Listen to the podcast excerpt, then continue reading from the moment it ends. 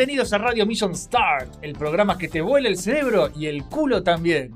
Mi nombre es Jopo, eh, soy el anfitrión de este podcast y como es costumbre me acompaña el hombre que se está riendo, que es el buen Abel. ¿Cómo estás, Abel? ¿Todo tranqui? Hola, ¿cómo están? ¿Tanto tiempo?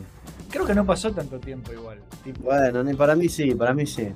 ¿Vos, vos todo tranquilo? ¿Te fue bien en la Comic Con y todo eso? Sí, sí, sí, por suerte sí, a pesar de que hubo inconvenientes, ¿viste? Con la temperatura y todas esas cosas, la verdad que, que a nuestro stand le fue bastante bien. Mejor, boludo, mejor. Bueno, Sí, pero sí, mejor. calor hace siempre, boludo. eso. Sí, sí, sí, sí. Sí, es que esos días hubo un intenso calor, ¿viste? Sí, Estaba más, más fuerte de lo normal. más en esta época del año que es un... Sí, que es la peor. Sí. Como les iba a decir, eh, este programa tipo lo íbamos a grabar mañana, pero Claro. nada, surgió grabarlo hoy porque mañana va a ser un quilombo porque mañana juega Argentina en la final del Mundial. Y, Ah. y ya, y ya Abel me dijo hace un ratito, me parece que hacer un quilombo mañana y, tiene razón, porque van a estar haciendo ruido en la calle, ¿viste? Van a, hacer- Claro. van a estar de fiesta y de, de joda todo el día, así que va a ser Sí, sí, sí, eso es un despelote. Entonces nada, publiqué hace menos de una hora la pregunta de la semana. Así que bueno, lo lamento si, si lo hacemos a las apuradas. No, y bueno, que- es que salió así. salió así. Y hablando de, Sí. de- de comicones y cosas así, últimamente estamos medio comiqueros Eh, y medio que teníamos ganas de cerrar el año puteando de nuevo a Stan Lee porque se lo merece. Porque siempre es una buena oportunidad para putear a Stan Lee. Estoy fijándome Eh. que estoy grabando, sí, estoy grabando bien. No, lo único que falta es que no esté grabando bien. Por hacer las cosas a las apuradas, pero no. Estoy grabando bien. Y la cosa es que como queremos putear a Stan Lee antes de que cierre el año, el programa de hoy va a tratar un poco de eso. Sí, va a tratar un poco de, de De muchas cosas. ladrones. De ladrones, de arte. Particularmente de dragones, de, de dragones, de ladrones, este, tanto humanos como no humanos. Sí, un poco. De algunos semi-humanos, algunos medios cyborg, ladrones cyborg, les Sí, podemos decir. hay de si todo. querés. Hoy el programa de hoy hay de todo. Así que vamos ya en un rato a arrancar, pero antes, como siempre, muy rápidamente, unas pequeñas recomendaciones de cosas que hemos estado viendo, leyendo, jugando. Etcétera. Cualquier cosa. Cualquier cosa, ¿sí? ¿Querés eh, recomendar algo vos o recomiendo yo primero? Sí, tengo algo para recomendar. Debido al reciente fallecimiento de David Frank, este, yo me cumplí un compromiso personal que tenía con los cómics de Boom de los Power Rangers, ¿viste? Es, esos este, cómics que nosotros jugamos un juego de, de Versus hace un tiempo, ¿te acordás? Estaba basado en los cómics de Boom, El, que son el muy- grid, no sé qué, sí. Sí, es Battle for the Grid. Ese. Y, y quería recomendar al super, super 100% esos cómics, boludo. ¿Por qué? Porque los estuve leyendo, yo los había, hace un par de años, los había empezado a leer, pero había leído, por ejemplo, los tres primeros números porque eran los únicos que habían salido en ese momento, ¿viste? Eran muy nuevos. Sí. Y los tres que leí me encantaron. Y leí el resto, no los completé todavía porque son un montón, pero leí el resto y para cualquier fan adulto puede haber de los Power Rangers ahora, Ay, les recomiendo mucho esa lectura. Porque lo que me parece que está buenísimo de esa historia es que hicieron más o menos lo que IDW hizo con Transformers en su momento en los cómics, ¿viste? sí. agarraron una franquicia que estaba buenísima, pero que estaba orientada a un público infantil. Pero el cómic, como saben que el público que era infantil en esa época ahora es un público adulto, las historias son maduras y son, son muy zarpadas, ¿viste? Tienen un montón de contenido y unos dibujantes. Uno de los mayores ilustradores en el cómic es Dan Mora, que hace unas ilustraciones increíbles. A los Power Rangers no sabes qué bien que los hacen. En el jueguito que jugamos nosotros de Battle for the Grid, las secuencias Sí, las ponían ilustraciones. con ilustraciones eran de él, ¿viste? Y así que te puedes imaginar la calidad, ¿no? Claro, eso Eh, es un- en un cómic queda buenísimo. Ah, bárbaro, sí. Y algo que me encantó también es que yo no sabía qué dirección iba a tener esta, esos cómics. Yo decía, ¿qué quieren hacer? ¿Quieren hacer un reboot? ¿Quieren eh, hacer una recreación de lo que pasó en la serie? ¿Quieren ir más? ¿Qué carajo es lo que quieren hacer? Eso es lo que más me parece interesante de la historia en general. La historia gira en torno a los clásicos Mighty Morphin Power Rangers, ¿viste? Los Sí. primeros. El Los Go primeros, Go los más sí. Claro, lo más importante. Claro, lo más importante. Y cuando vos ves que la historia está en una dirección como que vos reconoces por la serie, empiezan a pasar cosas extrañas, viste, cosas muy adultas, cosas muy zarpadas, que va para otro lado. Pero para el otro lado que va, el cómic, me parece brillante, porque hace que los Mighty Morphin Power Rangers, que son los primeros, sean lo más importante en el universo ese, aunque nadie lo sepa, ¿viste? Los más importantes ever y este, todo gira en torno a ellos, a los Mighty Morphin, a los primeros, ¿viste? Algo que me encantó también es que yo tenía un poco de miedo de que esos cómics sean muy aguante Tommy Oliver, aguante el Green Ranger, aguante el White Ranger, es todo acerca de él, el cómic, y no, el cómic es sobre todos, ¿entendés? Es un balance muy parecido a lo que un cómic de los verdaderos X-Men tienen que tener, o sea, un buen cómic de los X-Men no tiene que ser solamente el importante Wolverine, ¿viste? Tienen que ser todos. Claro, y en este cómic pasa eso, o sea, son todos importantes, no hay ninguno que le robe, viste, protagonismo al otro. Y al ser cómics para adultos, están mucho mejor escritos que la serie original, viste. No vas a encontrarte estos huecos en las historias que la serie tenía, ya sea por recortes de presupuesto o por decisiones forras, de como cuando echaron a los a los tres, eh, a Jason, a Zack y a Trini, los echaron a los tres actores del show. Si alguna vez alguien se preguntó por qué se fueron ellos, bueno, se fueron porque estaban cansados de ganar 200 dólares en un mes en una franquicia multimillonaria, exigieron que se les paguen más y como los otros actores no se pusieron, en especial, bueno, Jason David Frank no se puso de acuerdo con ellos, este, los terminaron rajando de una forma re injusta por eso es que en la serie ellos se van y te meten una excusa re estúpida. Creo que era que los mandaron a una conferencia de paz mundial, una sí, boludez así. sí. Sí, y se lo sacan de encima y nunca más. Bueno, ellos aparecen de vez en cuando como cameos. Se fueron para siempre en la conferencia. Se fueron, claro, claro, ridículo. Acá en estos cómics te explican todo eso bien escrito. como que lo arreglan. Y lo mejor, lo arreglan terriblemente, como no sabes. Por ejemplo, en una parte yo, toda la saga me encantó. En una parte llega una parte donde bueno, ellos justamente tres se van y aparecen estos otros Teletubbies que los reemplazaron. Viste que eran dos, tres boludos que no ni me acuerdo los nombres. Y digo, uy, no me jodas, boludo, que pusieron a estos pete. Sigo leyendo y arreglaron todo. Te mostraban, por ejemplo, que ellos tres no se fueron a una estúpida conferencia de paz. Había. Esa fue la excusa, había algo detrás de todo eso. Y eso algo detrás era prácticamente que ellos tenían que salvar al universo convirtiéndose en Rangers más poderosos de lo que ya era. Se transforman en Omega Rangers. Y siguen siendo cruciales en la historia de los cómics. ¿viste? Entonces vos tenés a los tres originales que partieron, pero que siguen presentes en las historias y que son los más importantes. Y también tenés a los otros, a los que vinieron después, ¿viste? Con el Ranger Blanco, ¿no? Que es el líder. Te contaron arreglaron todas las cagadas que se mandaron en la serie, si me preguntas a mí. Por lo tanto, recomiendo al, no al 100%, al 120%, al 200% los cómics de Power Ranger de Boom para adultos. Hay acción, hay muerte, hay tratamiento de personajes. Mira, estos cómics están tan buenos, Pedro, que los patrulleros son intimidantes. Mirá lo que te digo, para.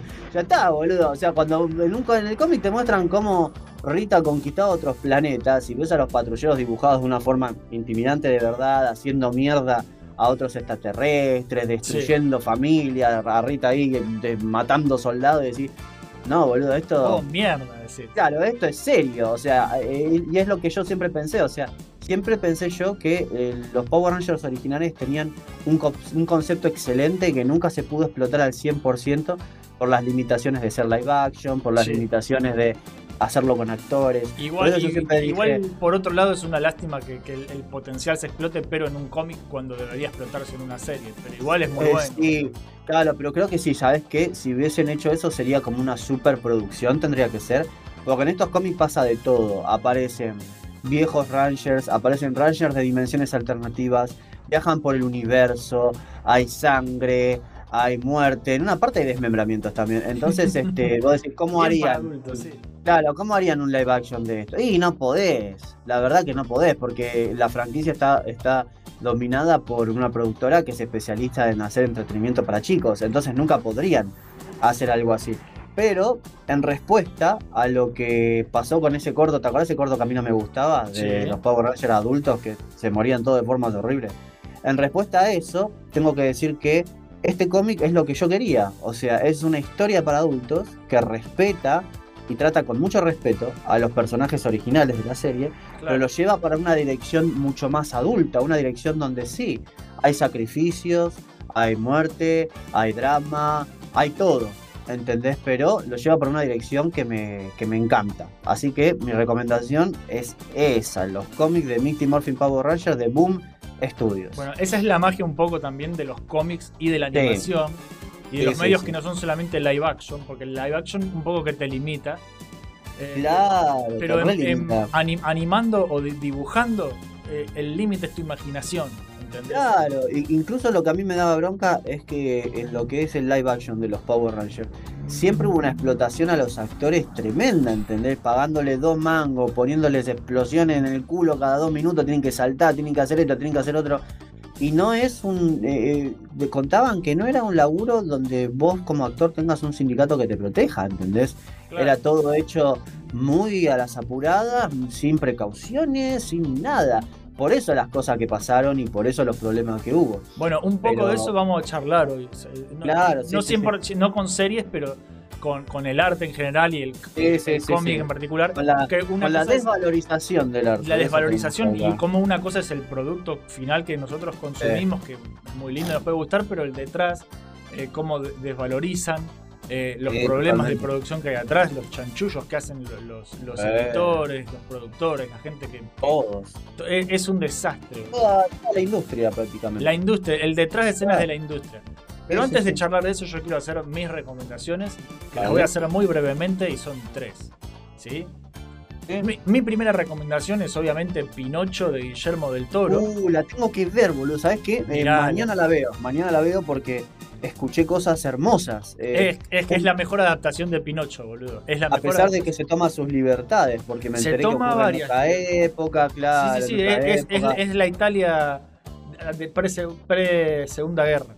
Claro, Es- pero está Mussolini, para que te des una idea. en Es, es muy loco lo que, lo que pasó con, con esto porque creo que ahí, con esta película de Pinocho, tenés el ejemplo de cómo se hacen bien las cosas, cómo se pueden hacer bien. Sí. Y después con el Pinocho estúpido que hizo Disney, Es que la de- humilla completamente, boludo. completamente, boludo. Pero ahí tenés todo, todo lo que hizo bien Guillermo del Toro y todo lo que hizo mal la, la empresa de Disney con esa fran- con esa con ese personaje. Sí, igual, yo, le, yo le cambiaría el nombre a Gepetto La pasa para el orto la película.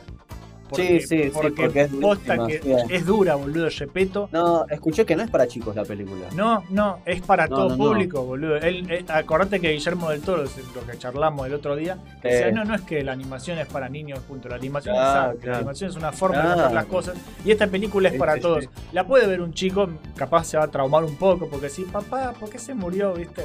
Pero, igual. pero igual, boludo, te, te hace pensar.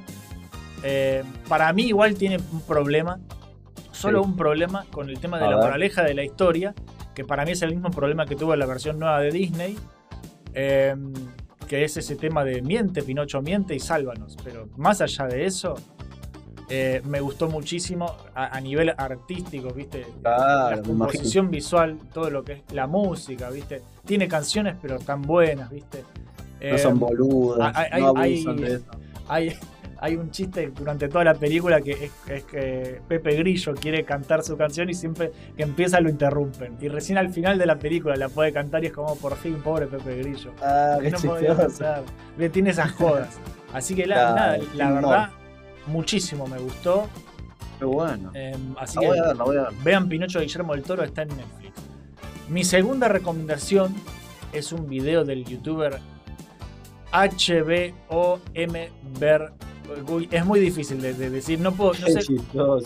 Eh, Es H Bomberguy, sería como se dice. Ok. H Bomberguy. Es Bomberguy, Bomberguy, pero con una H al principio. H Bomberguy. H B O M B R G U I. Ya acá lo tengo. Es un video que se llama Roblox-UF.mp3. Sí, acá lo veo. Dura una, dos horas. Dura. Dos horas, es un documental de dos horas. Yo dije, ni en pedo voy a ver un video de dos horas, pero me lo recomendaron, lo vi y me fumé las dos horas. Y está buenísimo porque es un video que expone completamente las mentiras de Tommy Talarico. ¿Sí? Ah, mira. Para quienes no conozcan, para quienes no recuerden quién es Tommy Talarico, Tommy Talarico es un compositor de música de videojuegos muy polémico, altamente polémico. Es el que hizo la música Sí. de Earthworm Jim. Tiene sus cosas que hizo bien el tipo. Pero Sí, eh, ya es como que ya se sabía que era medio chanta, medio careta, el tipo medio mentiroso. ¿sí? Y la cosa es que hace relativamente poco se atribuyó la creación de un sonido de- del juego Roblox, que es este uff, que es, Sí. es una boludez, es, es un sonido que es un meme, porque tipo es lo ponen en todos lados, es un pibe que hace uff, por eso se llama uff el, el sonido. Es una boludez, es un sonido, y el tipo se atribuyó a sí mismo Mm. la creación de este sonido, diciendo que eso es lo que hace famoso al juego, que le deben plata, que qué sé yo qué. Mm, Y en base a eso se hizo toda una investigación que terminó destapando todas las mentiras que este tipo viene diciendo desde hace años. Le salió para el orto la movida. Y ahora resulta que hay un montón de cosas que supuestamente hizo que son mentiras y que en realidad las hicieron personas trabajando para él. Y, y lo que hace este video es que te engancha, que empieza siendo un video tratando de explicarte el origen del meme del, del sonido, del uff, Sí. y termina siendo una. Y, y el tipo que lo, que lo explica, el, el H. Bomber Guy, dice: eh, Yo quería hacer un video hablando del origen de este sonido porque es un meme y terminé destapando un quilombo. Y, te explica todo y lo expone y, y- es muy entretenido y te da mucha bronca porque Tommy Talarico era un tipo que dentro de todo yo solía respetar porque es el compositor Eh. de Earthworm Jim, un tipo copado. Eh, y ahora me parece un pelotudo terrible, me cambió completamente la imagen que tenía del tipo. Sí, sí, puede pasar. Y pero, pero no tenés idea de lo chorro, lo chorro que es, la la guita que afanó. eh, eh, es un desastre. Tien- Tiene, un cuarto en, en- en la, en la casa dedicado a Spider-Man. Se llama el cuarto de Spider-Man. Con Ok. Figuras de Spider-Man, cómics de Spider-Man. Tiene el cuarto que es el cuarto egipcio. Todo acomodado. Vos ves la casa del tipo, te cagás de la risa. Pero te das cuenta que robó un montón de plata. Lo que sí, el- locura. el video está solo en inglés, pero si a esta altura no saben inglés, vayan a estudiar, gente. O Sí, consuman claro. más contenido en inglés. La verdad que vale la pena. Es un video de dos horas que me reenganchó. Eh, Se llama roblox-uf.mp3 de H. Bomber Guy.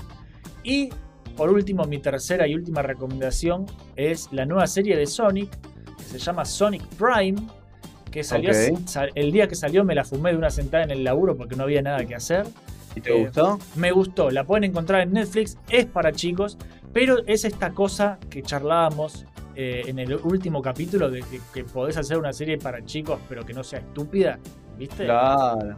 Eh, está animada en 3D, eh, pero no es una cosa humorística rara como hicieron con Sonic Boom, que encima tenía unos rediseños horribles para mí. Sino que es- más normal, los diseños son más normales, tienen toques originales, la trama es original eh, y lo importante, que no trata de estúpido al espectador. ¿sí? Es para chicos, pero la puede disfrutar un fanático viejo de Sonic como yo, ¿sí? así te lo digo. Eh, y además, si yo tuviera pibes, la recontra vería con ellos, porque así de Claro. buena está. Y me gustó que tiene como un ida y vuelta, porque trata de dimensiones paralelas, ¿viste? Trata de, Sí. de quebrar. Por eso Prime, Sonic Prime sería el, el Sonic primordial, eh, Claro, el el Sonic original, y, y como por una pelotudez egoísta de no escuchar a los demás, se manda una cagada y es como que quiebra el universo en un multiverso y, tiene- y por pelotudo, pero también hay todo un aprendizaje, un crecimiento de personaje. Claro. Entonces me gustó, me, me- me gustó que, que, es una serie que, que- es una serie en serio, como se hacían antes, así que nada. Eh, solo hay una temporada de 8 episodios, es muy corta, termina muy abruptamente, de forma Mm. inconclusa, así que es cuestión de esperar la segunda temporada. Encima es como que de, a repente, el, de repente el último minuto, pa, algo que te da vuelta a todo, todo.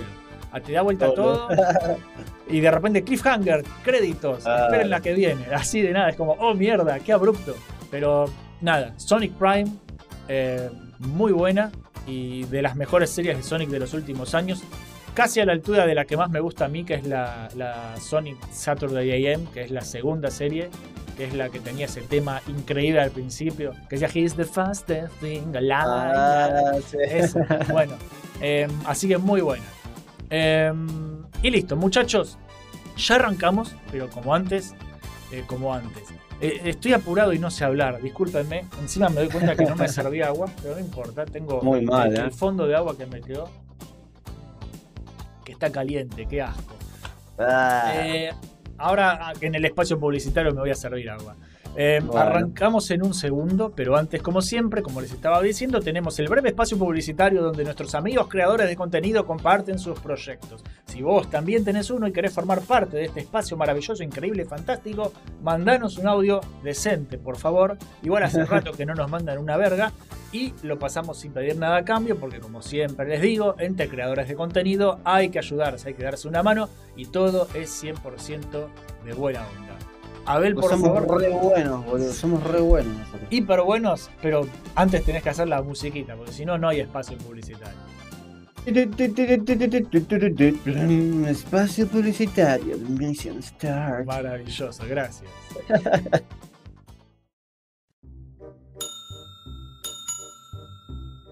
Hola, estoy buscando un podcast, algo que me entretenga en el viaje al trabajo, que me haga reír y que sea retro, pero no tan retro, por favor. Creo que tengo lo que busca, señor. Nuestra última adquisición se llama Veteranos Podcast. Tráelo, Turi. Hmm, con que veteranos podcast, ¿eh? Suena interesante. ¿Y de qué se trata? Explícale, Turi. En Veteranos puedes encontrar memes, cine, videojuegos, memes, videojuegos, memes, memes y más memes. Detente, detente, Turi. Deja que mejor lo explico yo. En Veteranos Podcast vas a encontrar videojuegos, cine, series, análisis y recomendaciones. Todo esto gratis. Y recuerden que nos pueden encontrar en Facebook como Veteranos Podcast, en YouTube como Los Veteranos, en Evox, Google Podcast, Spotify, Pocket Cast y tu plataforma de podcast favorita. Suscríbete y compartí. Me puedes encontrar en YouTube y en Twitch de la misma manera, ¿no? Como Carry Berserker. Así que. Tal vez no sepas de mí, tal vez yo sepa de ti. Wow. Pero esta vez aprendí que no sé cómo editar. No. Con un like yo viví y una suscripción así. Te espero a ti. En Twitch todos los días a las 22 horas. Los espero.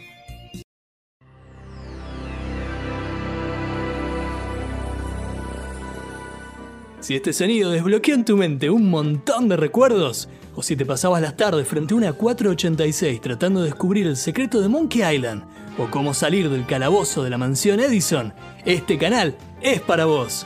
Puerto Serial es el espacio de YouTube donde compartimos la historia y los detalles de todos esos juegos retro de PC que todavía hoy seguimos jugando. Suscríbete y sumate vos también en youtube.com barra Puerto Serial.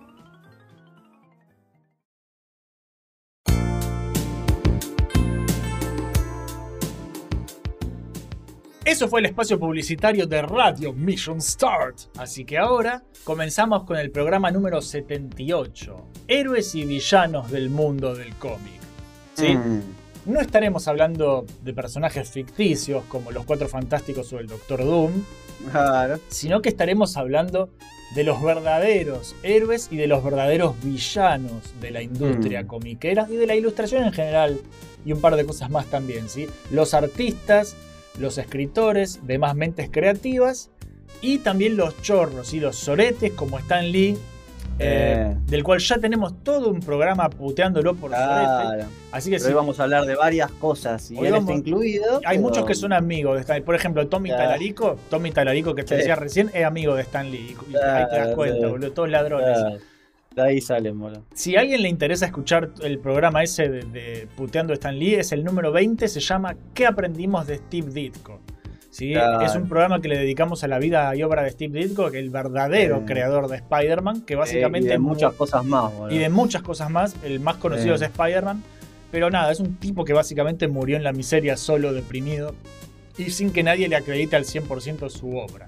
Sí, no sé si, si en la miseria, porque en los últimos años él estuvo haciendo cómics independientes, viste, todo el tiempo. O sea, lo que hizo, lo que él hizo fue, él logró hacer al final que le pagaran los derechos por ser el co-creador del Hombre Araña, lo logró.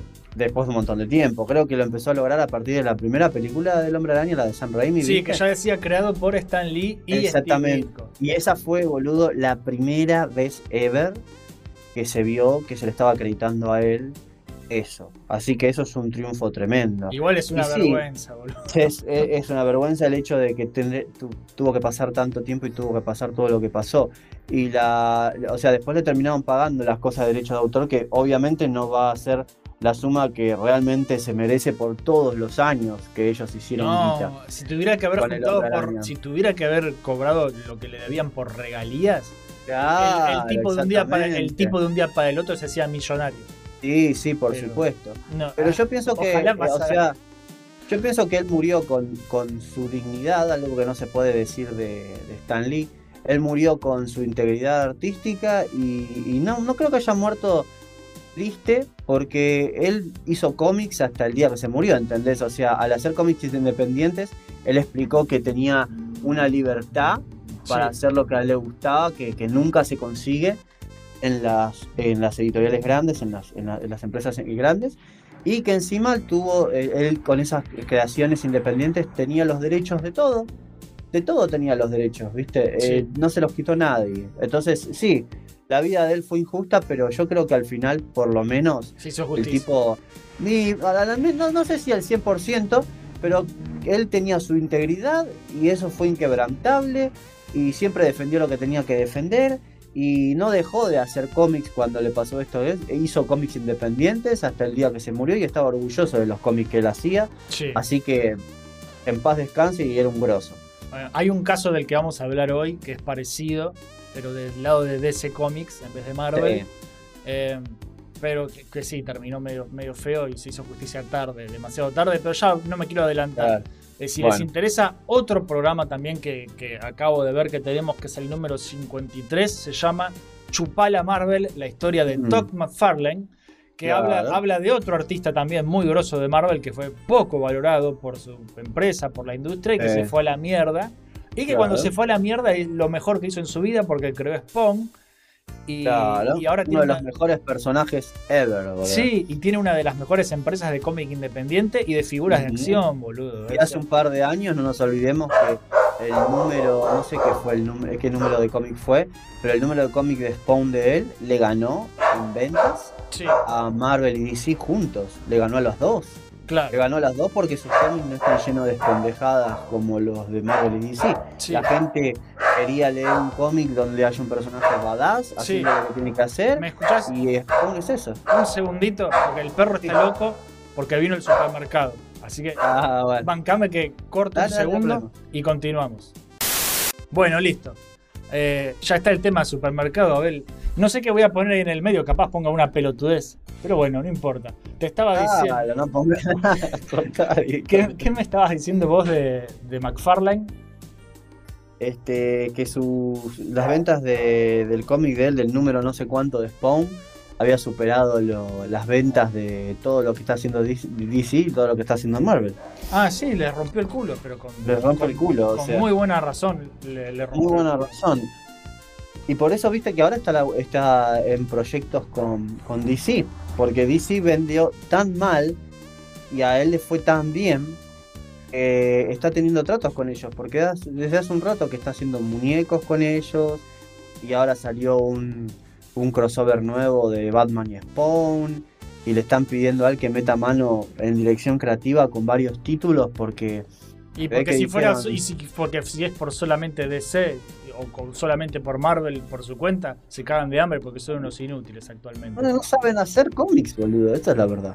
claro. No saben, no saben, no tienen idea de lo que el público quiere, no tienen idea de lo que es un buen mensaje, no tienen idea de lo que es un buen desarrollo de personaje, no tienen ni idea de nada y así les va como les va. Eh, para el orto. Así que básicamente siguiendo la misma línea de esos dos programas, el Chupala Marvel y, y el de Steve Ditko, Claro. eh, hoy la idea es hablar también de otros héroes olvidados que merecen reconocimiento y eh, de un par de hijos de puta de la industria que merecen ser apedreados también, ¿sí? Porque... O que ya se murieron pero que eran una pija de personas. Claro, sí. Yo tengo una lista, así que vamos a empezar. Dale, buenísimo. Y vos, vos seguramente vas a completar porque vos de esto sabés mucho más que yo. Yo tengo una guía muy básica. Pero básicamente empezamos con los héroes. Los héroes Ok. en el mundo de la industria del cómic. Del lado de los héroes, primero tenemos a Dennis O'Neill. Sí, genio. Que ya con ese apellido es un capo porque es pariente de Abril O'Neill, ¿no? Exactamente. Ay, este La tipo. presente, boludo. Ey, sí, boludo. Era un escritor muy zarpado, pero ¿por qué era muy zarpado escribiendo? Porque no era que, ay, escribo cómics y listo. E- El tipo, eh, no sé qué títulos tenía, ahora no me acuerdo, pero había estudiado filosofía, ah, Era un tenía, genio. sí, tenía, sí, sí. había hecho la carrera de letras, o sea, había estudiado literatura y, Claro, y tenía filosofía. carrera. En serio, Sí. Eh, de Claro, hecho, y de eso hecho- explica, explica mucho de su trabajo. Porque sí, todo boludo. su trabajo tenía un peso filosófico tremendo, y un peso existencialista y un peso moral también. Claro. Y el tipo venía de trabajar en el diario, ¿sí? Hacía Sí. tipo diario y trabajaba con Roy Thomas. Y Sí. Roy Thomas es otro tipo de de la industria que bah, trabajaba para Stan Lee, pobre Roy Thomas. Sí, ¿no? Y cuando Roy Thomas se va de Marvel, porque está cansado de Marvel, justo, uh, chocolate. Em, nada, mi novia me muestra las cosas que vieron del supermercado y yo hablo en voz alta. Cuando Roy Thomas se va de Marvel porque le dice, chupala Marvel, chupala Stan Lee, y se va a laburar en DC, que mejor no estaba, pero bueno, no importa, él se fue porque estaba podrido de Marvel, recomienda a Dennis O'Neill para que lo reemplace. Y, Claro. y ahí Dennis O'Neill dijo, hola, vengo a Marvel. Y, Claro. y básicamente una de las entrevistas que yo veía que me causó mucha gracia a Den- Dennis O'Neill es que dice que le hicieron una prueba de ingreso y que para él le, le dieron como la prueba de ingreso para, para que escriba, con complete unas viñetas, qué sé yo qué, se las dieron para que se vaya a su casa y las mande por correo y dice que eran un chiste, que eran una pelotudez, que parecía un ejercicio para nenes de primaria Claro, y sí. que, y que la- las hizo cuando estaba aburrido, en vez de el, el tipo un domingo a la mañana se levantó y en vez de hacer su crucigrama tomando el café, hizo la, la prueba, ¿viste? Y, la mandó y entró, boludo. Dije como yo, obvio que iba a entrar. tipo. Y sí, claro.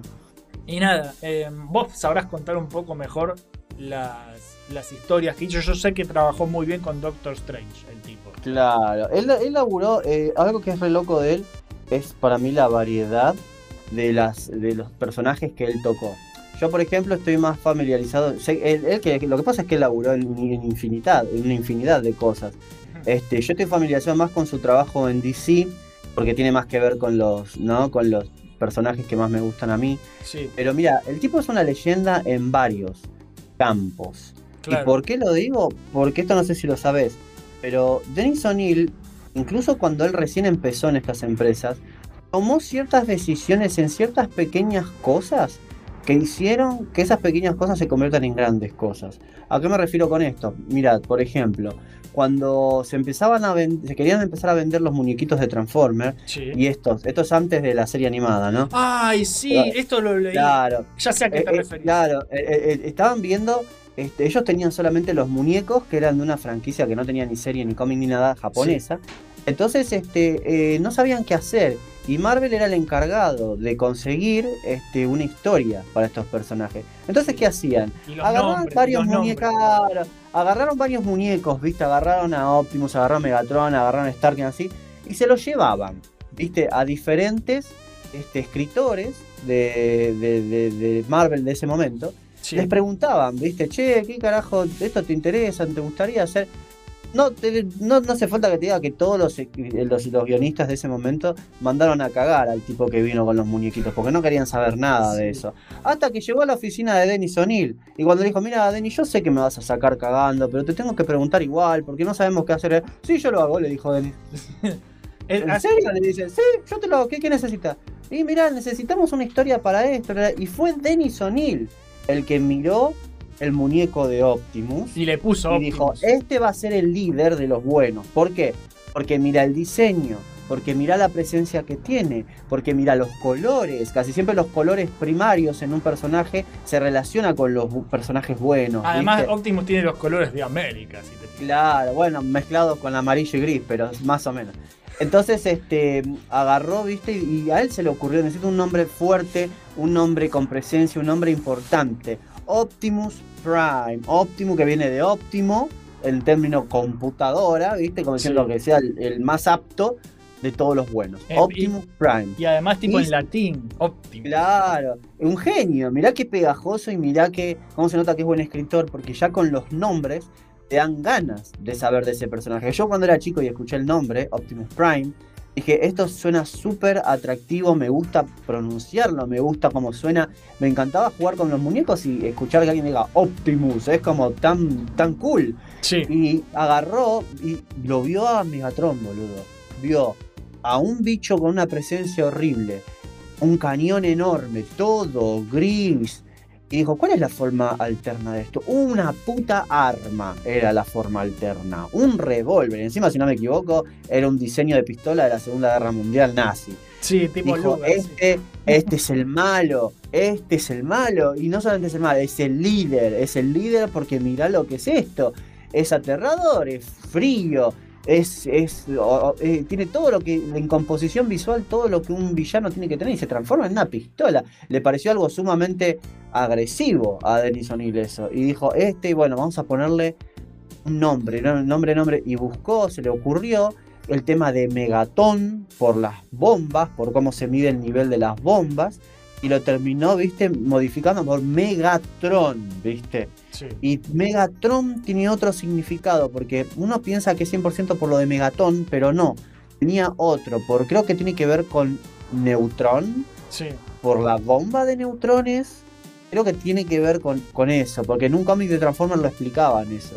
Megatron lo decía, piensan que mi nombre es de Megatón, pero no, es de Neutrón, como la bomba. Decía, explicaba una cosa así, ¿viste? Sí. Este, y él se le ocurrió eso. Ahora, Qué capo. creo que él fue el encargado también. El, el- después el otro tipo que inventó muchas cosas era Bob Budiansky, creo que era. Un escritor de ahí que desarrolló más cosas. Pero eh, a Dennis O'Neill de forma no oficial, se podría decir. Porque es- lo que pasó con Transformers fue un conjunto de ideas, ¿viste? Laburaron Sí. todos poniendo diferentes cosas. Eh, a Dennis O'Neill creo que se le acreditan frases muy populares de Optimus Prime. Frases como la vida, la libertad es un derecho de todos. Creo que de todos los seres vivientes, esa es, una de las frases de Optimus Prime. Podríamos decir, que libertad- podríamos decir que Dennis O'Neill es el verdadero Optimus Prime. Tal vez, o, al menos el que, al, al menos el que planteó los fundamentos, el que dijo este va a ser bueno, tiene que tener una actitud pacifista, pero tiene que ser un soldado también.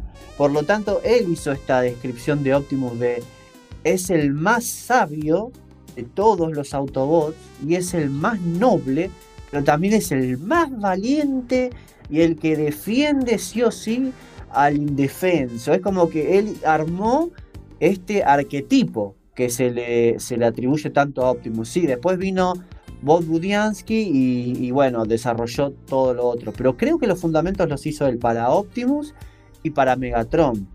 Claro. Porque a Megatron también le puso, le puso ciertas frases que ahora no me acuerdo cuál fue la primera frase que Megatron tenía. Era aterradora. También era como una frase que ya te, te decía que directamente era un. Creo que una frase como. Sola, lo- ¿Sabes cómo eran? Los fuertes sobreviven, los débiles perecen. Esa fue Sí. la- una de las frases primarias de bien, Megatron. bien- bien soy la raza aria. ¿Y sabés cuál otra? Ahí me la acordé la otra. Orden y paz por medio de la tiranía. Era otra de las frases de Megatron. Es, es- ¡A la mierda! Decime si no. es un Hitler, boludo. El Boludo, Megatron. pero está buenísima. Mirá qué inteligente este tipo.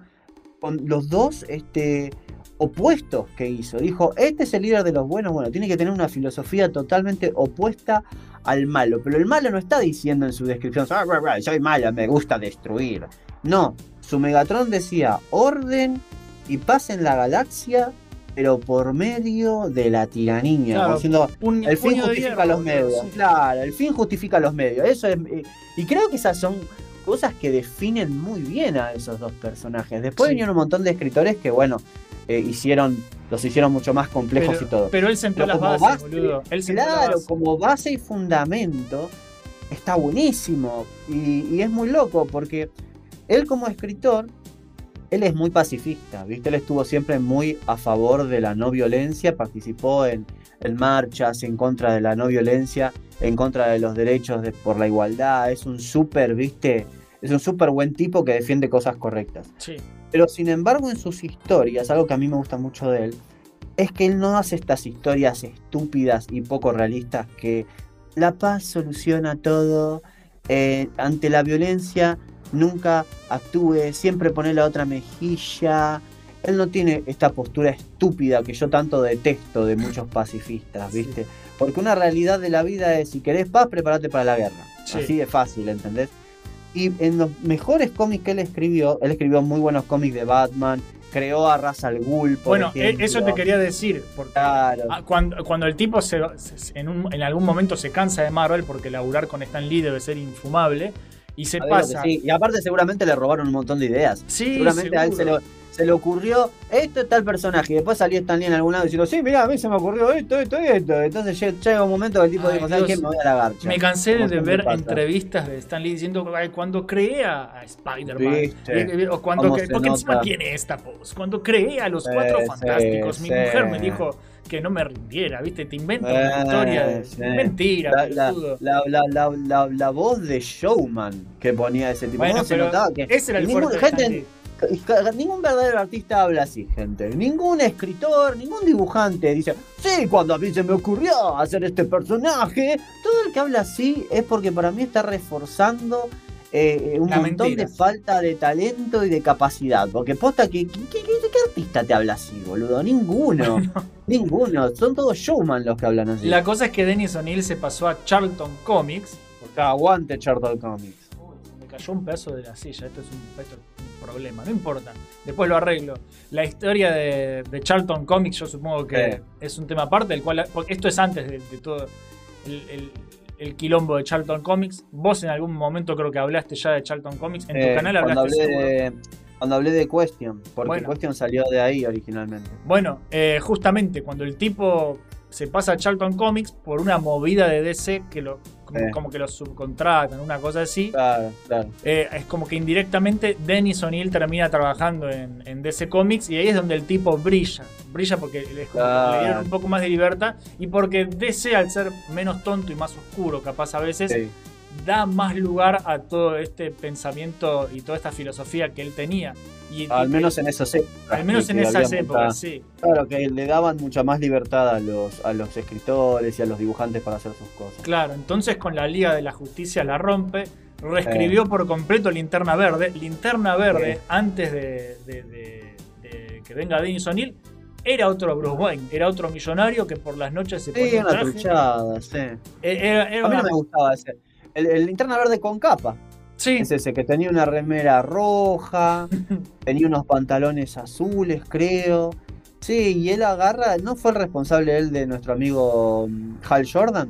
creo que sí, no estoy seguro. Parece que sí. Pero, pero, Eh, pero si no fue el, el responsable directo de Hal Jordan, encaminó para El lado de la. Claro, la Dijo, mejor dijo esto no sirve, es linterna verde, tiene que ir Claro. por este lado. Y, Claro, y creo que también, también este, él inventó a, o me parece que sí, lo inventó la John Stewart, que también tiene un, un nombre muy importante en la comunidad como uno de los mejores linternas verdes, lo, introdu- Sí. lo introdujo él en, en el universo. Y él también escribió las mejores historias que involucraban al Gil de goma de, de Flecha Verde. Sí. A mí el personaje no me gusta, pero soy perfectamente, por cuestiones personales mías, pero soy perfectamente consciente de que hubo muy, gran, muy buenos escritores este, que lo laburaron muy bien. Y Dennis O'Neill es uno de esos escritores. Sí. El mejor cómic donde aparecía, o al menos el más, el más popular, era justamente eh, donde planteaba problemas, que en ese momento en los cómics nunca se había hecho algo así. Planteaba problemas del mundo real. Vos ves que Linterna Verde detenía a un pibe que estaba empujando en un barrio feo a un tipo con ropa eh, de, de saco y corbata, ¿no? Bueno, él ve que el, pibe este está agresivo, qué sé yo, agarra, lo separa, al pibe este, bueno, lo, lo, detiene con el anillo, llama a la policía y se lo llevan.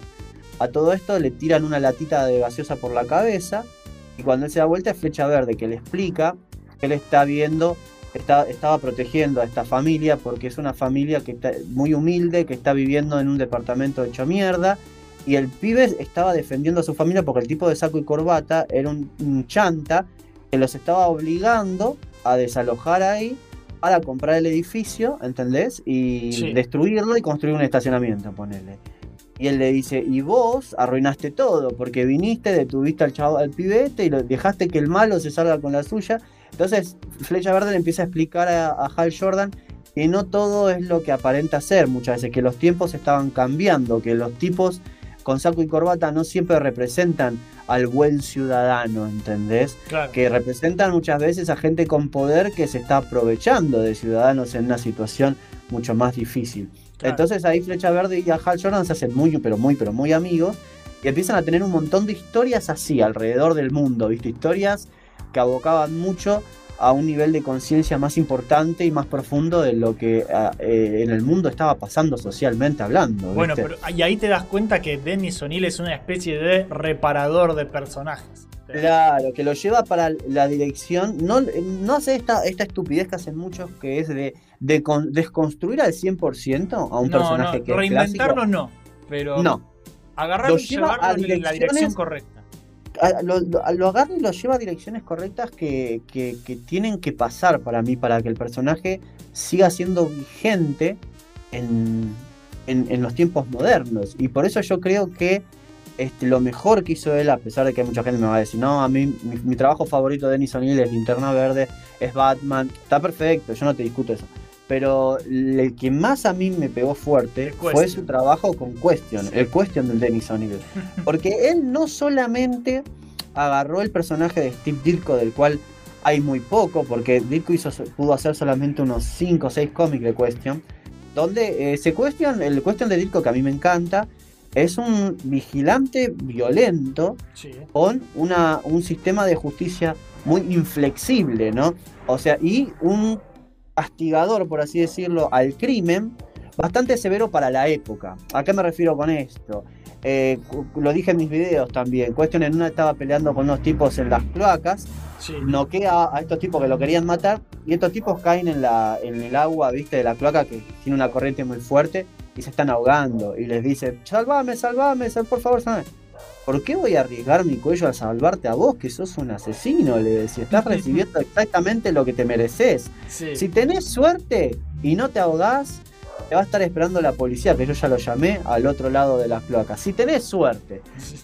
Ese, ese tipo de actitud. En otro cómic ves que había un asesino que era un loco de mierda, era un, un- un gordo enfermo de la cabeza que se metía en tu casa, te mataba y se comía tu comida de la heladera, ¿viste? Le encantaban los dulces. Sí. Un loco, sí. Y vos ves que Question se entera de lo que este está haciendo. Entonces lo que hace es, le envenena el helado que él este, se iba a comer. Y cuando se lo, él se lo come, el tipo se descompone, se está muriendo. Y ves que él dice, ¿podría llevarlo a un hospital? Sí, pero vos sabés que hoy hace mucho calor y, y este tipo es bastante grandote y no sé si tengo ganas de estar arrastrando a tanto peso con este calor que hace. Entonces te daban a entender, viste, que eh, en un sistema de justicia bastante severo el que Question ponía a Sí. personas muy, muy bastardas, ¿no? Se lo merecían, si me preguntas a mí. Ahora, cuando Dennis O'Neill está laburando en DC y le pidieron que eligiera un personaje con el cual trabajar, él ya estaba bastante cansado de Batman porque había escrito un millón de veces a Batman. igual- hizo un igual- montón de igual historias increíbles. Hizo un montón de cosas que hicieron relevantes de nuevo a muchos de los villanos. El Joker, sí. dos caras. eh, Eh, es más, Dennis O'Neill fue el primero que volvió a escribir al Joker como una verdadera amenaza, como Sí. un asesino. Antes de eso, con la guerra de los psicólogos, el Joker era un payaso boludo que te tiraba un pastel en la cara y se reía y estaba todo bien. Sí. Cuando Dennis O'Neill agarra a Batman, hace que el Joker sea un asesino de verdad, hace que Ciudad Gótica sea un lugar que te dé miedo, hace que en Gotham haya asesinatos, muerte, un montón de cosas. Batman volvió a ser oscuro y violento en sus historias, ¿viste? Sí. Él le devolvió esta seriedad, esta, este tratamiento que se merecía el personaje. Y con Question él hace, agarra el Question de Ditko, pero hace esto que hace él también. Lo lleva a una dirección respetando las bases del personaje, pero le pone nuevos desafíos en un ambiente más moderno. ¿Y a qué me refiero con esto? Y en sus cómics, Question es el mismo al principio de la historia, pero después de una, de una confrontación muy zarpada que él tiene, este, eh, aprende por las malas que tiene que aprender a ser mejor combatiente del crimen todavía. Tiene que entrenarse más, tiene que saber más artes marciales. Empieza a hacerse preguntas más filosóficas acerca del bien y el mal. Ojo, no es que el- el- el- el- cuestión de O'Neill es lo opuesto, porque muchos dicen eso, es lo opuesto al No, delito, no, es no. totalmente distinto. No, es una dirección, para mí es una evolución del personaje, porque eh, como pasa con, con las personas en la vida real, o sea, vos tenés una filosofía que tratás de seguir en tu vida y a medida que el mundo va cambiando, vos vas usando tu filosofía, pero por ahí la, la vas adaptando al, al- al mundo moderno y real. Y eso es lo que hizo O'Neill en sus cómics. Puso situaciones en donde Question tenía que enfrentarse a políticos corruptos. Sí. Por lo tanto, que controlan a la policía, entonces él no podía ir y matar al corrupto, está todo bien. No, no, no. A él le preocupa el peso social que va a tener si él hace eso. A él le preocupa este, los chicos que se están muriendo de hambre comiendo de la basura porque los políticos de la ciudad Hop City no hacen lo que se tiene que hacer. A él le preocupa los policías corruptos que están ahí este, haciendo cualquier cosa. Entonces, todo esto se adapta al personaje. Tenés un personaje con una moral muy establecida de esto está bien y esto está mal, pero funcionando en un- una ciudad donde todo está absolutamente mal. ¿Y qué puede hacer un solo hombre frente a todo esto? Tengamos en cuenta que Question es uno de estos personajes que a mí me encantan que no tiene los poderes de Superman, y no tiene los recursos de Batman. Él no es un multimillonario que se puede comprar un montón de armas y, y autos y... No, él No. es un tipo, él es un detective muy inteligente, es muy buen peleador, porque en ese cómic aprende artes marciales y aprende cosas más espirituales, a estar más balanceado, ¿viste? Y este es un moralista también, al igual que lo es Denis O'Neill Sí. todas sus historias tienen un peso moral muy importante. No hay espacio para el debate. Muchos se confunden con eso, con O'Neill. Te dicen, eh, él en los cómics de Question hizo un espacio más gris de la vida. No, no, no, no, no se confundan. Él no te está diciendo lo que hizo este personaje, más o menos. No, no. Él está diciendo, está el bien y está el mal. Sí. En el mundo haya gente que hace un poquito de las dos cosas, es una cosa. Question no es una de estas personas. Question es alguien que defiende lo que, lo que es correcto siempre. Incluso si defender lo que es correcto te puede o costar tu vida o costar tu carrera. Hay un capítulo muy importante donde la alcaldesa de la ciudad, que es la ex amante de Question, explica que a, él, a ella le están ofreciendo una cantidad de guita increíble para que la ciudad ayude al tráfico de armas, pero que ella, con esa plata que le van a dar, puede hacer cosas muy buenas Sí. por la ciudad. Puede poner hospitales, puede poner escuelas, puede pagar policías. Y Question le dice, pero con dinero manchado con sangre. O ayudando con eso, pero estás ayudando al mismo tiempo a un círculo de tráfico de armas que tiene que ver con más crimen y más muerte en un Sí. montón. Y ella le dice, tenés razón, yo sé que tenés razón, pero la plata esta la puedo usar para hacer las cosas bien. Bueno, te cuento cómo termina esa historia. La historia termina con la mina con la mandíbula lastimada, como que Question le metió una trompada. Y ella está en el piso. Y cuando viene otro personaje le dice, ¿qué pasó? ¿Te pegó este hijo de puta? ¿Qué pasó? ¿Qué te hizo? Ella le dice, me hizo el mejor favor que me podría haber hecho. Eso, Me es, hizo... ¿Es- ¿No es muy zarpado? es Me muy hizo- zarpado, pero esa historia hoy quedaría muy mal. Claro, pero él, ella, pero ahora cuando te cuentan la historia, ella se lo pidió a él. Ella le dijo, deteneme, porque voy a ir, voy a aceptar este trato, porque no soporto más ver a estos chicos comiendo los tachos de basura. Un pibito lo había mordido una rata, creo. Sí. Ella le dijo, deteneme por favor, porque me voy a odiar toda la vida si yo acepto a- el trato con este traficante de armas. Pero, pero voy a hacerlo porque la tentación esta humana que tengo de usar esta plata sucia para, para arreglar la ciudad, yo sé que está mal, yo sé que no lo tengo que hacer, por favor deteneme. Sí. Y Cuestión la detuvo. Y ella le dijo, me hizo el mayor favor que me podría haber hecho, porque si no yo no hubiese podido vivir conmigo misma. Entonces acá te estás dando cuenta de que sus historias tienen un mensaje muy claro acerca de lo que está bien y lo que está mal. Te están Sí. diciendo que el fin no justifica los medios. Te están diciendo que no apoyes una actividad criminal porque pensás que con los resultados de eso se puede mejorar tal cosa. Sí, No, mejoraste no. esto, pero estás haciendo que el mundo esté mucho peor. O sea, no estás contribuyendo. Es que es un círculo, nada. Es- se Claro. re- se va a retroalimentar el crimen. Claro, en estas historias, este, el crimen nunca está justificado.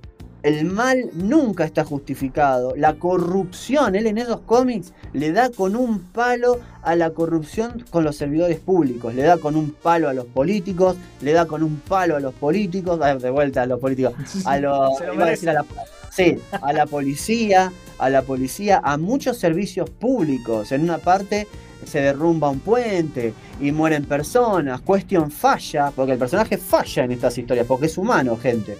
Él trata de rescatar a un nene que quedó atrapado en un auto que se cae al, al- al agua cuando se rompe el puente. No llega a rescatarlo. ¿Por qué? Porque el auto se cayó hace como 5 o 10 minutos y la policía no se tiró a nadar para ir a buscar a la persona. Y el, el puente se derrumbó. Cuando investigan por qué se derrumbó, es porque el tipo que tenía que leer los papeles y firmar la orden de que ese puente necesitaba mantenimiento, era un sinvergüenza que la orden le llegó un domingo, no, un, qué sé yo, era un viernes, le llegó un viernes a las 8 de la noche y la oficina cerraba a las 9. Y dijo, ¿sabes cuánto lleva leer esto, firmar? Lo dejo. Bueno, el domingo se cayó el puente y se Claro. murieron personas. Y te está diciendo, che, usted es un incompetente, lo vamos a echar. Yo estoy con un sindicato, no me podés echar. Yo no hice nada malo. La hora de cierre estaba ahí nomás. Yo no hice nada malo, pero, pero murió gente por tu incompetencia, por no querer cumplir con tus responsabilidades. Entonces el mensaje es muy claro en sus historias, me parece a mí. Sí. Es En todo excelente. su trabajo. Es excelente y tiene que ver Sí. un poco con, ya pasando al siguiente héroe, eh, tiene que ver con la deconstrucción del superhéroe y justamente el, el siguiente del que vamos a hablar ya hemos hablado muy levemente en el programa número 41, estoy revisando, de Radio Star, Sí. se llama La deconstrucción del superhéroe, que hablamos Claro. de Watchmen, y la Sí. persona de la que vamos a hablar ahora, que está recontra podrido de todo y que es un viejo amargado, pero que En sabio. teoría. Oh, para mí es un genio. Eh, Alan Moore, estamos hablando de. Alan Moore. Un genio, genio. Es un genio, pero está por, yo, yo por lo menos lo que noto cuando lo veo o cuando Sí. veo las actitudes que tiene, es un tipo que está profundamente cansado, Sí, sí. cansado de la industria, de, la claro. comer- de la comercialización excesiva del arte, del capitalismo. Claro. Hay algo que mucha gente no, no entiende de estas personas, y que es eso que dijiste vos ahí. Critican mucho la industria. sí, Porque yo estoy seguro que Alan Moore ama los cómics. Para él los cómics son arte, al igual que muchas otras ramas. sí, Pero odia la industria. ¿Por qué? sí, Porque la industria es una mierda, seamos sinceros. Todas las industrias casi siempre son una mierda. Porque a los artistas que trabajan en estas industrias, o siempre les roban las ideas, o siempre los cagan, o siempre los explotan, o siempre de alguna forma, viste, te cagan. Sí. Esa es la verdad. Es que tiene razón el boludo. A ver, sí, una cosa, es, lo- una cosa es cómo lo dice, porque el tipo Claro. es, es un abuelo quejoso. Claro, porque es un una- tipo grande. es- Él, Sí, es a- un. Él es un metalero punk de cuándo? De, de los 70, ¿de cuánto? cuánto Del, del año del culo, del año del culo. Es muy del orto, claro. es muy protestón, todo le rompe las bolas y siempre reacciona muy para el orto. Pero Además, tiene todos le razón. tienen- y claro, todos le tienen miedo. Yo me acuerdo que hace un tiempo, cuando salieron estos cómics de mierda de Before to Watchmen, Sí, que para mí el único, los únicos dos títulos de esos que estaban buenos fueron el de Rorschach, el de Night Owl. Los demás son todas una cagada para mí. Sí. Este, bueno, DC se tenía que juntar con Alan Moore porque él tenía que dar el ok de, de esto. Porque él tiene los derechos de Watchmen, pero hasta ahí nomás, digamos, Sí. ¿viste? Entonces, este, se tenían sí o sí juntar con él. Estaba Jim Lee, que era uno de los. No sé si él iba a ser editor o qué carajo iba a ser de. Jim Lee es muy buen dibujante, les aviso a todos. A mí me Sí. encantan lo los dibujos de Jim Lee. Pero como creador de personajes y escritor o editor, esa es otra historia, ¿viste? sí. Pero Jim Lee contó que, bueno, estaban esperando a que venga Alan Moore. Y esto es lo que yo te digo. ¿Cómo te das cuenta que un verdadero artista está llegando a un lugar? Por la presencia, boludo. Alan Moore llegó todo vestido de negro, lleno de cadenas, con el pelo largo, la barba larga y un bastón con una calavera en la punta, boludo. Sí, parece, un brujo, boludo. Jim Lee se quedó pálido. Y vos ves que Jim Lee dijo, cuando lo miré a los ojos, yo pensé que él iba a matarme, dijo.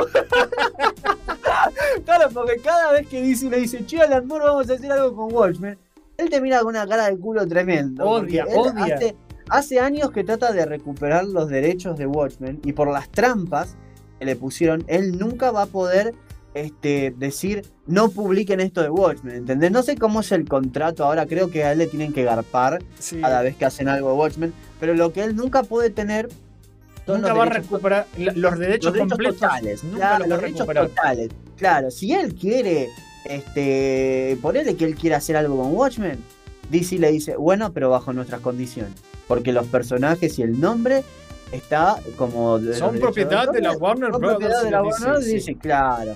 Entonces por eso a él le, le- le revienta. Y eso es lo que Cada odia él que- también, esas trampas. boludo. Claro. Y tenés acá también a un escritor excelente que tiene. Pero es, es un escritor excelente, pero su trabajo es tan, tan complejo y tan profundo que muchas veces le dan doble interpretación, ¿viste? O a veces buscan, ¿viste? Eh, cosas en donde no hay que buscar, pienso yo. Sí. Y lo digo esto por varias veces que escuché gente hablando de Watchmen y, y- y veo que no mucha gente la entiende realmente la obra. Y él lo dijo, eh, la última vez que creo que vos y yo hablamos de esto fue con la serie estúpida ¿De live HBO? action que habían hecho, sí, de Sí. Watchmen, que no tiene un carajo que ver con Watchmen, ¿no? Roban con Que el lo, único título. que, claro, lo único que tiene es el nombre, como siempre. Y, y algo que estuvo buenísimo en una entrevista reciente que le habían hecho a él, era que él estaba recaliente con esa serie. Y lo dijo, la Sí. viste, comple- no la vi completa, dice, vi dos minutos, dice. Pero, ¿por qué? O sea, ¿esta gente alguna vez leyó? Watchmen dijo, ¿entendieron de lo que se trataba la historia? Porque según lo que veo acá, están usando solamente el nombre para poner sus propias, este, sus propias posturas políticas y sociales cuando la obra esa no te hablaba de eso, ¿entendés? No tenía Sí. nada que ver con, con lo que la están usando ahora. Encima de esa historia, Before to Watchmen por ahí tiene cómics que a mí no me gustan, pero por lo menos tratan de tener una base, están hablándote de los personajes, están contándote cosas, ¿viste? Sí. La- las que a mí más me gustaron fueron las de Roya y Búho Nocturno porque no las sentí tan pretenciosas. Las- los otros cómics eran como orígenes secretos y yo decía, ¿qué orígenes secretos si, si vos no sos el creador del personaje? ¿Qué origen secreto me podés dar, viste? Claro. Mientras que los de Rorschach y, y, y Búho Nocturno no eran así, ¿viste? Eran como que eran una historia más de Rorschach con Night Owl. Sí. Eh, eso era, y tenía un poco que ver con los juegos que jugamos vos y yo, ¿viste? Sí, el inicio de Entonces, Stars fue eso. sí. Claro, claro. Entonces me gustaron. Pero, pero sí, con Alan Moore pasa eso. Y posiblemente sea uno de los mejores escritores Te iba a que decir, jamás hubo en la. ¿no, en hi- el mundo no del hizo B de. Vendetta también? Él hizo B de Vendetta. Y por eso, eso todas es- historias, B de que Vendetta es lo más, boludo. Y, y ahí tenés una historia que demuestra mucho lo que él te está diciendo, que eh, es es el papel del justiciero enmascarado, que filosóficamente yo estoy totalmente de acuerdo con él. Esta identidad que vos te armás, esta identidad enmascarada, individualista que vos te haces, que vos no dejás que el sistema ni que te catalogue por tu cara, ni por tu nombre, ni por la identidad que figura en el registro civil. Vos autocreás tu identidad, vos estás eh, mostrando eh, lo que para vos está mal en la sociedad. Y B de Venganza te habla mucho de eso, ¿entendés? Sí. Te habla de una crítica a un gobierno totalitarista, a unos reverendos hijos de perra que gobiernan un país de la peor forma posible, que es muy parecido a muchos países de tiempos presentes, aunque no parezca. Sí. Y te están hablando del rol del justiciero enmascarado como un rol de este, un despertar a la conciencia social. Vos fíjate que eso es lo que hace B de Venganza, B de bien en sí, esa sí, historia. sí, terminan poniéndose todos la máscara y todos identificándose con Claro, eso. claro, y creo que eso, es- eh, eh, eh, yo creo que Alan Moore realmente entiende el verdadero rol del superhéroe o del héroe enmascarado. Él realmente lo entiende. Por algo, muchos con Watchmen se equivocan y piensan que él ahí criticó absolutamente todo lo que es el concepto absurdo de ser un superhéroe. Eh, porque es ridículo, es estúpido ser... No, no, la historia de Watchmen para mí te está mostrando que, uno, no todos podrían ser un buen superhéroe, aunque tengan los Claro, poderes, tener- aunque, tengan los boludo. recursos. El Claro, comediante es el ejemplo perfecto de claro. soy ¿Qué un si- superhéroe, pero Pero no.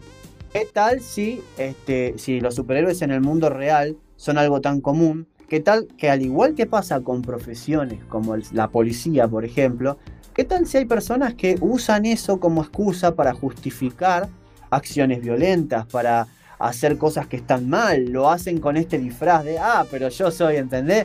Yo, en el mundo real tenemos curas que hacen eso, tenemos policías, tenemos políticos hasta cagarnos que utilizan su, su posición para, para hacer el mal. Y acá te hacen esto, te mostraban en, ese- en esa historia que no todo el que tenga una máscara o no todo el que parezca un dios va a ser un buen superhéroe. Pero sin embargo, claro, te- tenés a, a, a Ozymandias, que es el, eh, eh, eh, superficialmente hablando, el tipo más bueno del mundo, Sí. el más inteligente, el que fue a marchas a favor de los gays, el que es pacifista, el que es vegetariano, el que está usando su fortuna para elaborar combustibles no contaminantes. Tenés a Manhattan, el ser de luz, el que todos dicen, este tipo de Dios debería, debe ser muy sabio, debe ser muy... No, no es realmente No, sabio. ese tipo y- estaba cansado no- de- del mundo y de su gente y te no valora, no valora, claro, no valora la vida humana y no tiene moral. Es brillante tampoco. Watchmen. Es, es brillante. Y, y acá esto es lo interesante, que para mí vamos a hablar acá de la voz de la razón de la historia.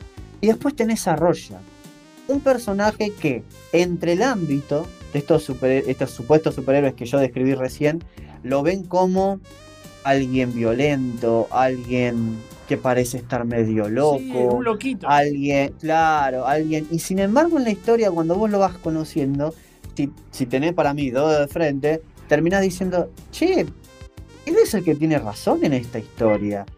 Las críticas que él hace acerca de la sociedad, del mundo, de, de lo que lo Manhattan, lo que hace, lo que no hace, lo que Ozymandias hace, lo que no hace, eh, las críticas que hace a Búho Nocturno por haberse retirado, dejar de ser un héroe y querer estar ahí sin hacer nada, eh, engordando, ¿entendés? Sí, puede ser que ciertas actitudes de Rorschach a ciertas personas le choquen porque él es muy duro con ciertas cosas que dice Sí. y hace.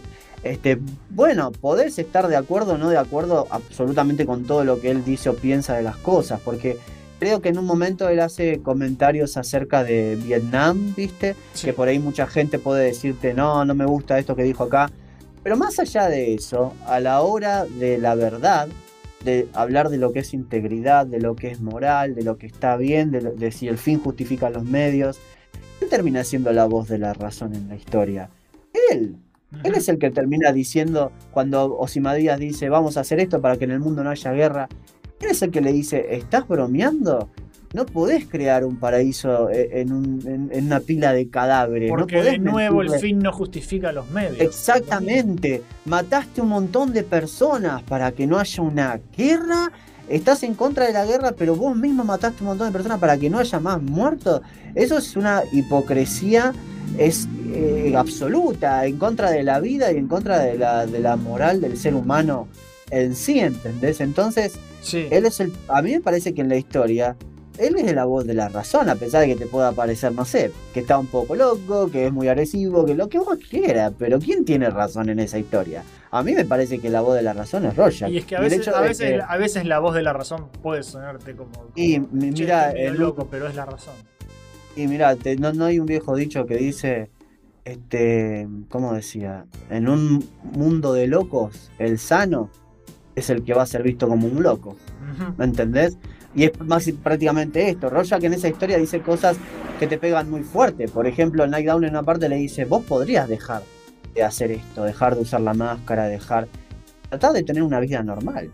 Y él le dice, cuando caminas por las calles y escuchás a niños hablando de heroína y a adultos hablando de pornografía infantil, ¿realmente te sentís normal, Daniel? Le dijo, eso es muy zarpado y tiene mucha razón. Te está hablando no solamente de un, de un boludo que se disfraza y va a luch- luchar contra un ladrón. Está hablando, Alan Moore está hablando de personajes que con una máscara personifican la moral y la falta de ella en la sociedad contemporánea. Te están mostrando un ejemplo de personas que posta no están de acuerdo por el camino que está yendo la sociedad, no están de acuerdo con el, de vuelta la cara y el nombre que te ponen, Sí. de la sociedad misma, como que te catalogan, y dicen, yo voy a luchar por algo mejor, por algo que tenga más valor y por algo incorruptible. Por eso se crean esta imagen, esta imagen que es más como el pasa Roya, que es más su verdadera cara, la máscara, es su cara sin máscara. Viste que a él, a él a la máscara no le dice la máscara, le dice mi cara. Sí, Esa es mi cara. Este, Igual que Walter Kovacs es mi, Claro, Walter Kovacs es, es, es, es, mi máscara en realidad. Y qué buena identidad secreta que él tenía, porque él que se hacía pasar por su identidad secreta. Y por por un vagabundo loco que tenía un cartel que decía el fin del mundo está cerca, ¿viste? sí. Vos jamás te ibas a imaginar que ese tipo es un justiciero enmascarado. Entonces, eh, Alan Moore siempre trabajó con eso. Te mostró para mí la, eh, la verdad o la, la, la verdadera lucha por este, ideales muy, muy, pero muy profundos y significativos en la sociedad, pero por medio de una máscara. Una máscara que muchas veces tiene mucho más significado y mucho más peso y representa mucho más cosas que lo que puede ser una cara de una persona normal. Sí. Porque la cara, la máscara no puede ser catalogada, no puede ser, no puede ser este, explotada o no puede ser eh, corrompida como hacen con las personas normales. Para mí ah, de ah, eso se trata el trabajo de Hasta que, hasta que después viene el- la fábrica de juguetes a venderte las máscaras de V de Vendetta para Y la Comic Con, que es lo que Claro. odia Alan Moore. Que es como Y que, sí. es como que sus obras son tan únicas y tan profundas que tienen Sí. éxito y cuando tienen Claro. éxito se convierten en productos y en franquicias y, y- y- y se convierten en, en- en todo lo contrario contra lo que luchaban y- Claro. y eso es lo que le enferma profundamente Claro. Moore. Pero ahí te das cuenta que es un tipo que la tiene muy clara, porque una vez, no me acuerdo si fue en Londres o en dónde fue, hubo una protesta muy importante en contra de algo muy zarpado, ¿viste? Yo no me acuerdo si era eh, la policía que mató a alguien, o no me acuerdo si era una lucha por los derechos laborales, no sé, era algo zarpado que pasó en algún país. Y pasó que esta movilización, claro, esta movilización pacífica que se hizo en contra de esto, se hizo de enmascarados, se hizo de personas con la máscara de B de venganza. Sí. Y cuando a él le preguntaron en una entrevista y le dijeron, ¿qué pensás de eso? Porque nosotros sabemos que a vos no te gusta la comercialización. la- ¿Qué te, qué te parece que una, una- un movimiento social importante está defendiendo algo que tiene mucho valor, esté usando la máscara de un personaje tuyo? Y él ahí dijo, a mí eso me hace sentir muy orgulloso. Porque Sí. si vos vas a usar una imagen de un personaje mío para representar cosas de valor verdadero, si estás defendiendo algo que es bueno, decente y que realmente estás tratando de corregir algo que en el mundo está muy mal, yo con eso te voy a aplaudir.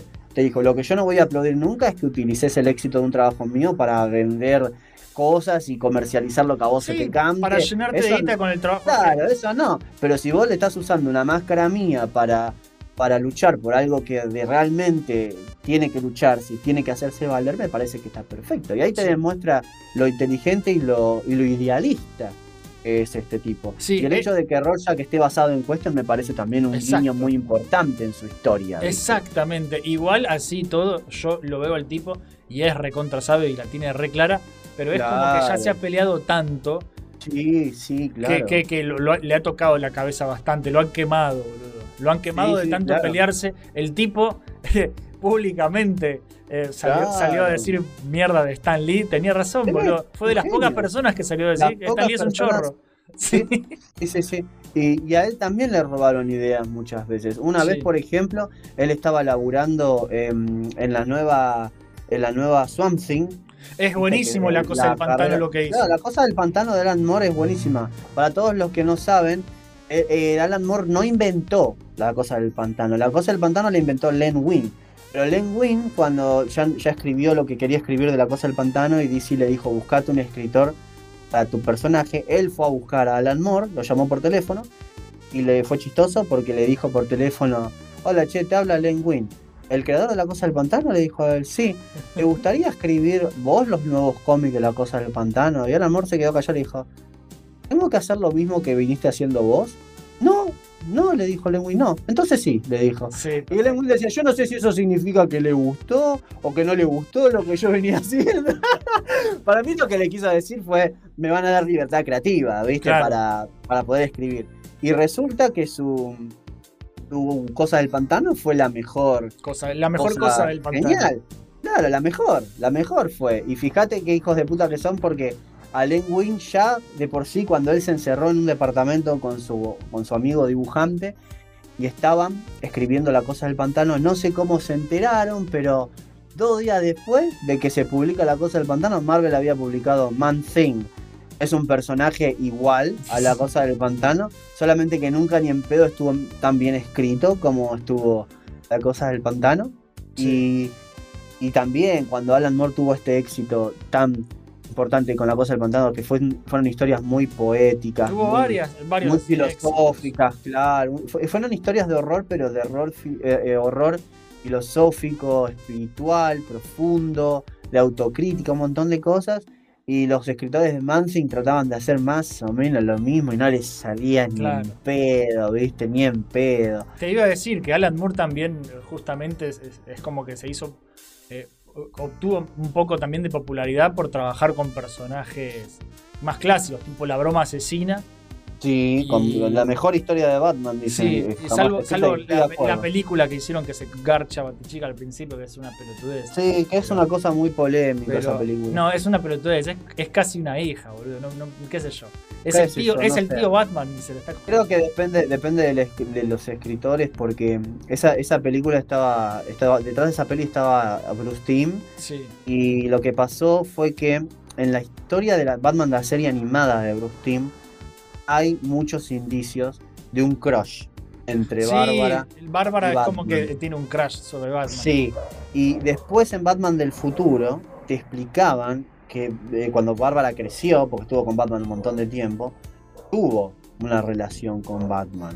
Lo explicaba que lo, que lo de ellos fue algo raro, porque no fue una relación Bruce Wayne Bárbara, fue una relación Batman y Batgirl, ¿entendés? Sí. Es como que ellos se atraían mucho con los trajes siendo estos personajes, no como civiles. Ah, y que igual, a mí me da cosa después- igual cuando. bueno, pero e- eso en la continuidad de Batman, la serie animada. Lo que pasó fue que él quiso concretar eso Sí. en una película animada que está haciendo referencia a un cómic que va, va por otro lado, que no tiene que ver con eso. Para mí no fue un Y- acierto.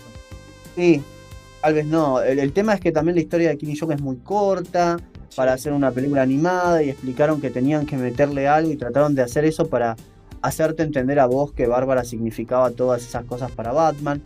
Pero bueno, qué sé yo, no vamos a hablar de si estuvo bien o estuvo mal porque es, muy- es otro capítulo, otro es otro video ese, sí, por eso. Es todo un tema, pero... A pero mí, me da, a, mí, a, mí, a mí me da cosa a veces, porque Bruce Wayne ya es un tipo grande, no, no te digo un cincuentón. No es un pendejo. Bueno, pero, por- pero, pero, a ver, pero lo lo veo, me, me da un poco de bronca. Le digo, che, loco, buscate una mina un poco mayor. Date con Gatúbela, ¿no? Y, y- y bueno, y esa es otra cosa que me da bronca, ver a Gatúbela tirándole onda a Nightwing.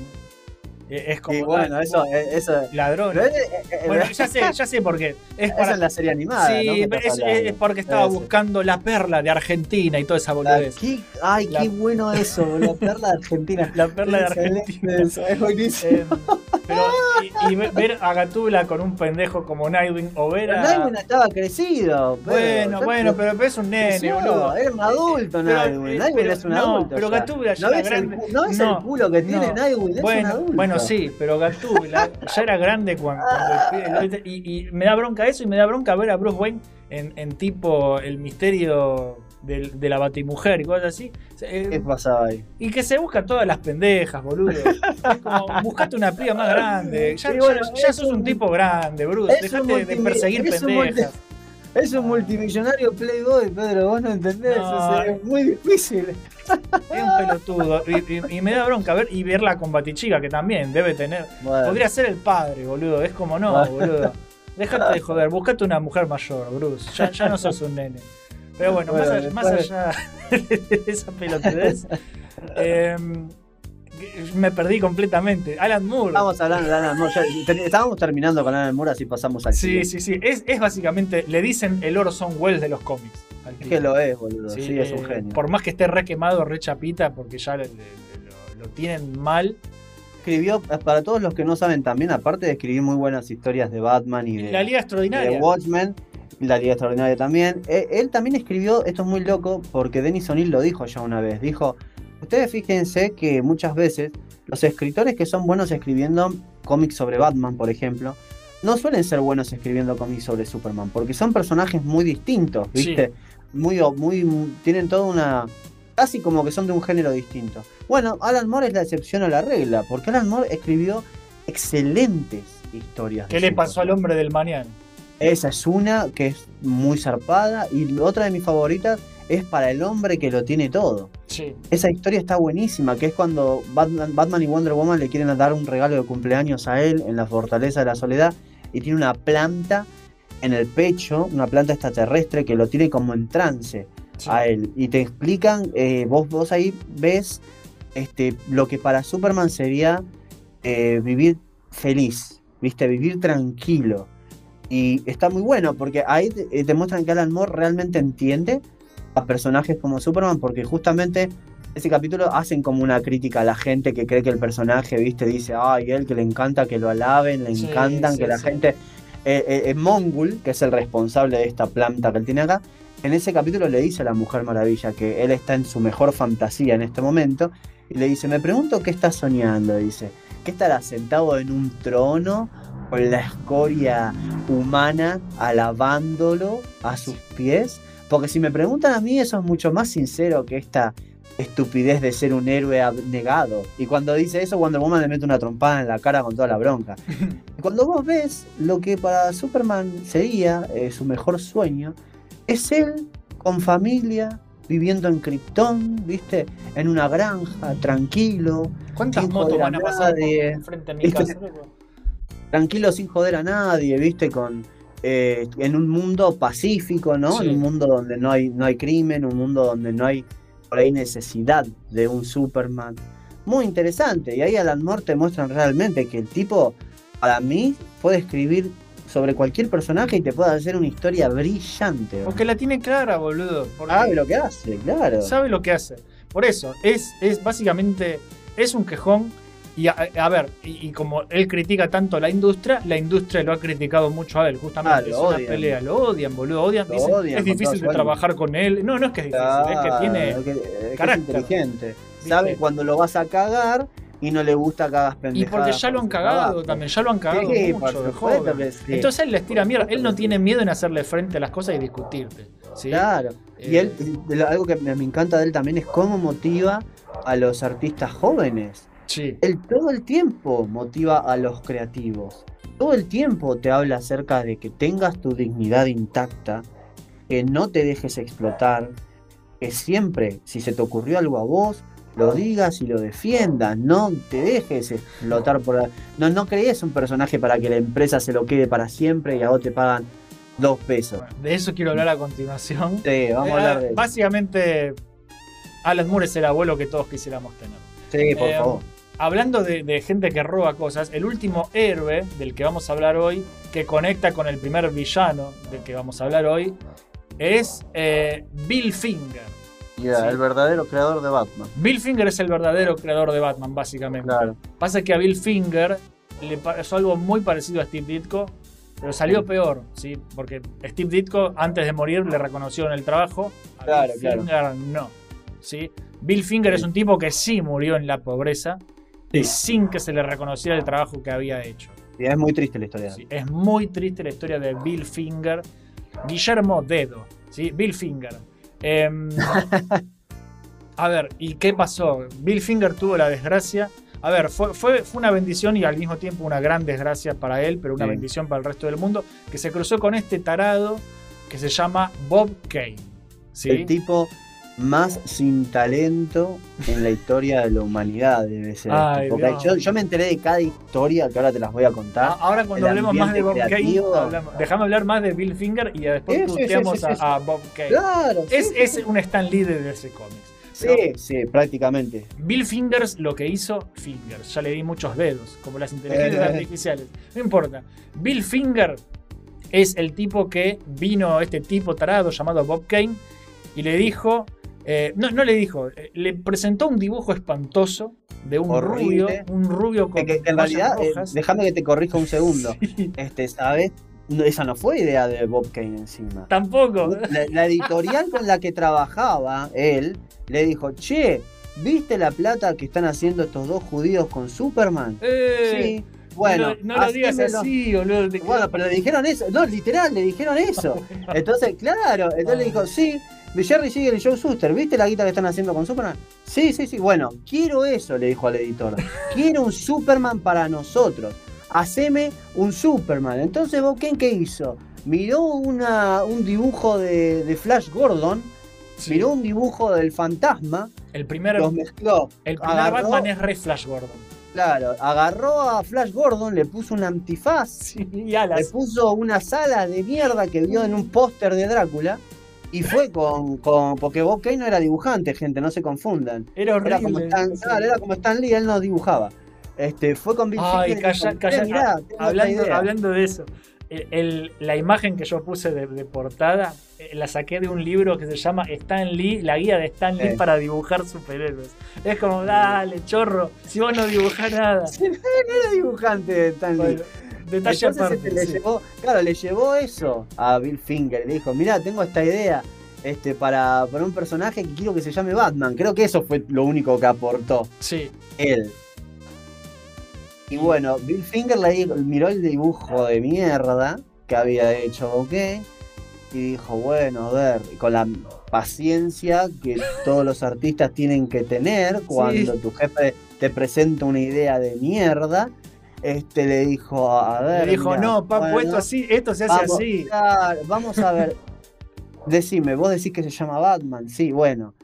Batman significa hombre murciélago. Vamos a ponerle más cosas de murciélago encima, ¿no? Ah, me parece a mí que tiene lógica. Para empezar la paleta de color vamos a hacerla un poco más baja. Vamos a ponerle grises, negro, es un murciélago. ¿Por qué hiciste un tipo vestido de rojo? Con calzoncillos, no sé qué colores eran, amarillo creo. ¿Para qué me haces eso si tu personaje se llama Batman? Entonces, Bob, eh, Bill Finger prácticamente en los dibujos que hizo, hizo todo lo que convirtió a Batman lo que es. Todo, toda la todo imagen. lo emblemático. Hizo, la, todo lo hizo, emblemático. hizo Ciudad Gótica, hizo, Hizo Ciudad Gótica, hizo el Batimóvil, la hizo el traje, eh, hizo el, el, el batisímbolo, o sea, el Todo. logo de Batman. Él dijo que tenga un murciélago acá en el pecho, que tenga. A ver, ¿qué te pidieron? Algo como Superman. Sí, bueno, Superman tiene. eh, Superman revolucionó la industria de los superhéroes en, en todo, porque él fue el primero realmente, y fue el que inventó esto de el símbolo en el pecho. El símbolo represente lo que el personaje representa en el pecho. Entonces, este, Bill Finger dijo, bueno, no le vamos a poner una letra, le vamos a poner una B, La B de Batman, sí, que creo que Bob Kane sugirió que en el pecho se diga Batman, creo, el, bol- boludo ese. Malísima la idea. Entonces dijo, no, pará, vamos a hacer un poco más artístico, vamos a ponerle un símbolo que no sea una letra, porque Superman ya tiene la letra. Vamos a poner una imagen, vamos a poner una síntesis de un murciélago con las alas abiertas. Sí. Se le ocurrió esto de la máscara con los cuernitos largos, se le ocurrió esto de la capa larga eh, que le tapaba, ¿viste cuando él estaba parado? Que le tapaba los brazos. Sí, ese, sí. Ese, ese look tan Eh, popular. Básicamente creó el Batman que todos conocemos y amamos. Él creó, claro, a él se le ocurrió que, que vaya eh, a la jefatura de policía a hablar con Gordon. Sí. A él se le ocurrió el diseño de- del, Joker como Ah. corresponde, llevarlo por una dirección. Y, algo, importante, le dio la Sí. faceta de detective. Le dio Sí. el toque detectivesco, porque el tipo in- inteligente, aparte. Pero a mí me parece que Bill Finger no solo era buen dibujante, sino que él también tenía este instinto de escritor. Porque estas ideas que a él se le ocurrieron son ideas para que funcionen en una historia. Y eso ya son, viste, como que estás metiéndote en la parte de eh, director creativo o escritor del cómic. Porque él dijo, a ver, este, no hagamos que, y no, no hagamos que solamente en la apariencia él sea diferente a Superman. Hagamos que en todo sea distinto. Si Superman en esa época era más un hombre de acción, con todos los poderes que tenía, él estaba eh, eh, eh, sosteniendo edificios que se caían, deteniendo locomotoras, explotando meteoritos con las manos. Bueno, que Batman, que va a estar en una ciudad que se llama Gótica, sea una onda más noir, ¿viste? Que, que sea más contra, no tanto como contra supercriminales, sino contra criminales más creepy, más raros, ¿viste? Sí. vamos a hacer que sea más detective, que él tenga que investigar y que tenga que... Incluso si en algunas cosas, viste, Batman de esa época hacía cada boludez en los cómics, por ejemplo, Sí, creo que una vez derritió, es de la época, Una- claro, derritió una, una cuchara de plata con una vela para poder hacer una bala de plata, o sea, imposible, pero bueno, pensemos que en esa época los escritores no tenían acceso al research que tenemos hoy en día. De, vos decís, che, ¿puedo derretir una cuchara de plata con una vela? Y el internet te dice, no, boludo, no podés. Claro. Necesitas tantos grados centígrados para poder hacer eso. Bueno, está bien. Entonces, este es como que cometían esos errores, pero no importa. Eso ni siquiera sé si fue Bill Finger el que lo hizo. Lo que hizo Bill Finger sí o sí es todo Definió- el diseño, Lo definió, boludo. todo lo que define a Batman, todo, las actitudes, la manera en la que atacaba, esto de que sea una sombra, de que se te aparezca atrás, de que los criminales se asusten al verlo, que realmente se asusten, que a veces lo confundan con un fantasma, con un vampiro, con esas cosas, ¿viste? Él, a él se le ocurrió esta idea de este concepto de Batman que tanto nos gusta a nosotros, que es el Batman tiene que ser creepy, Sí. ¿entendés? Tiene que estar en un ambiente y sus villanos también. Por eso el primer Joker que aparece en esos cómics es muy creepy, o sea, no se ríe tanto siquiera, no hace chistes. Era también un asesino calculador. ¿Viste? Era un tipo con la sonrisa así. Creo que se basaron en una película que se llamaba El hombre El que hombre ríe que ríe, sí.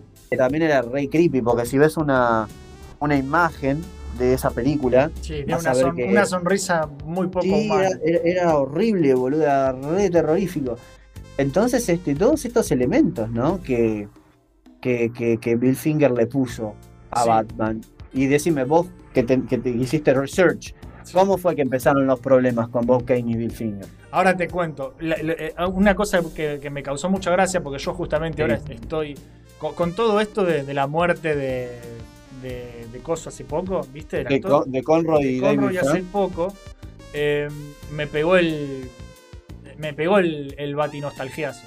Y, tipo, Sí. y estuve volviendo a ver las series y ahora estoy Ah. rejugando los, los Arkham. Voy ya- me- me- Con porque la- tengo que jugar el, tengo que jugar el Arkham Knight. Porque el Arkham Knight nunca lo completé. Así que, Ah. que me volví a pasar todo el Asylum. Y ahora estoy jugando al, al City. Y tipo. Claro. y acabo de matar a, al, al pingüino. No lo maté, lo cagué a bifes al pingüino. Ojalá lo hubiesen matado. Y- y Che, la- ¿viste, que, viste, viste qué buenos que están, boludo. qué buenos son- juegos. Vayan a ver el recoanálisis en Mission Start. Eh, puta. No, es- son juegazos, son juegazos, salvo, Sí. salvo los salvo los acertijos que los estoy ignorando como un pelotudo. Sí, yo también, no un huevo. Eh, Lo único malo de esa saga que, que la, la- evita que sea. perfecto. No, no voy a hablar de, de Arkham Origins porque ni siquiera lo incluyo. Pero sí, lo único que evita que sea perfecta es que este, en el 1 y en el 2, Paul Dini era el responsable de los guiones de los juegos esos. Entonces estaban brillantemente escritos, todo pasaba por una razón, todos los personajes tienen un cierre. Y lo único malo del Arkham Knight es eso para mí. Es, una, es, la historia, tiene muchos huecos.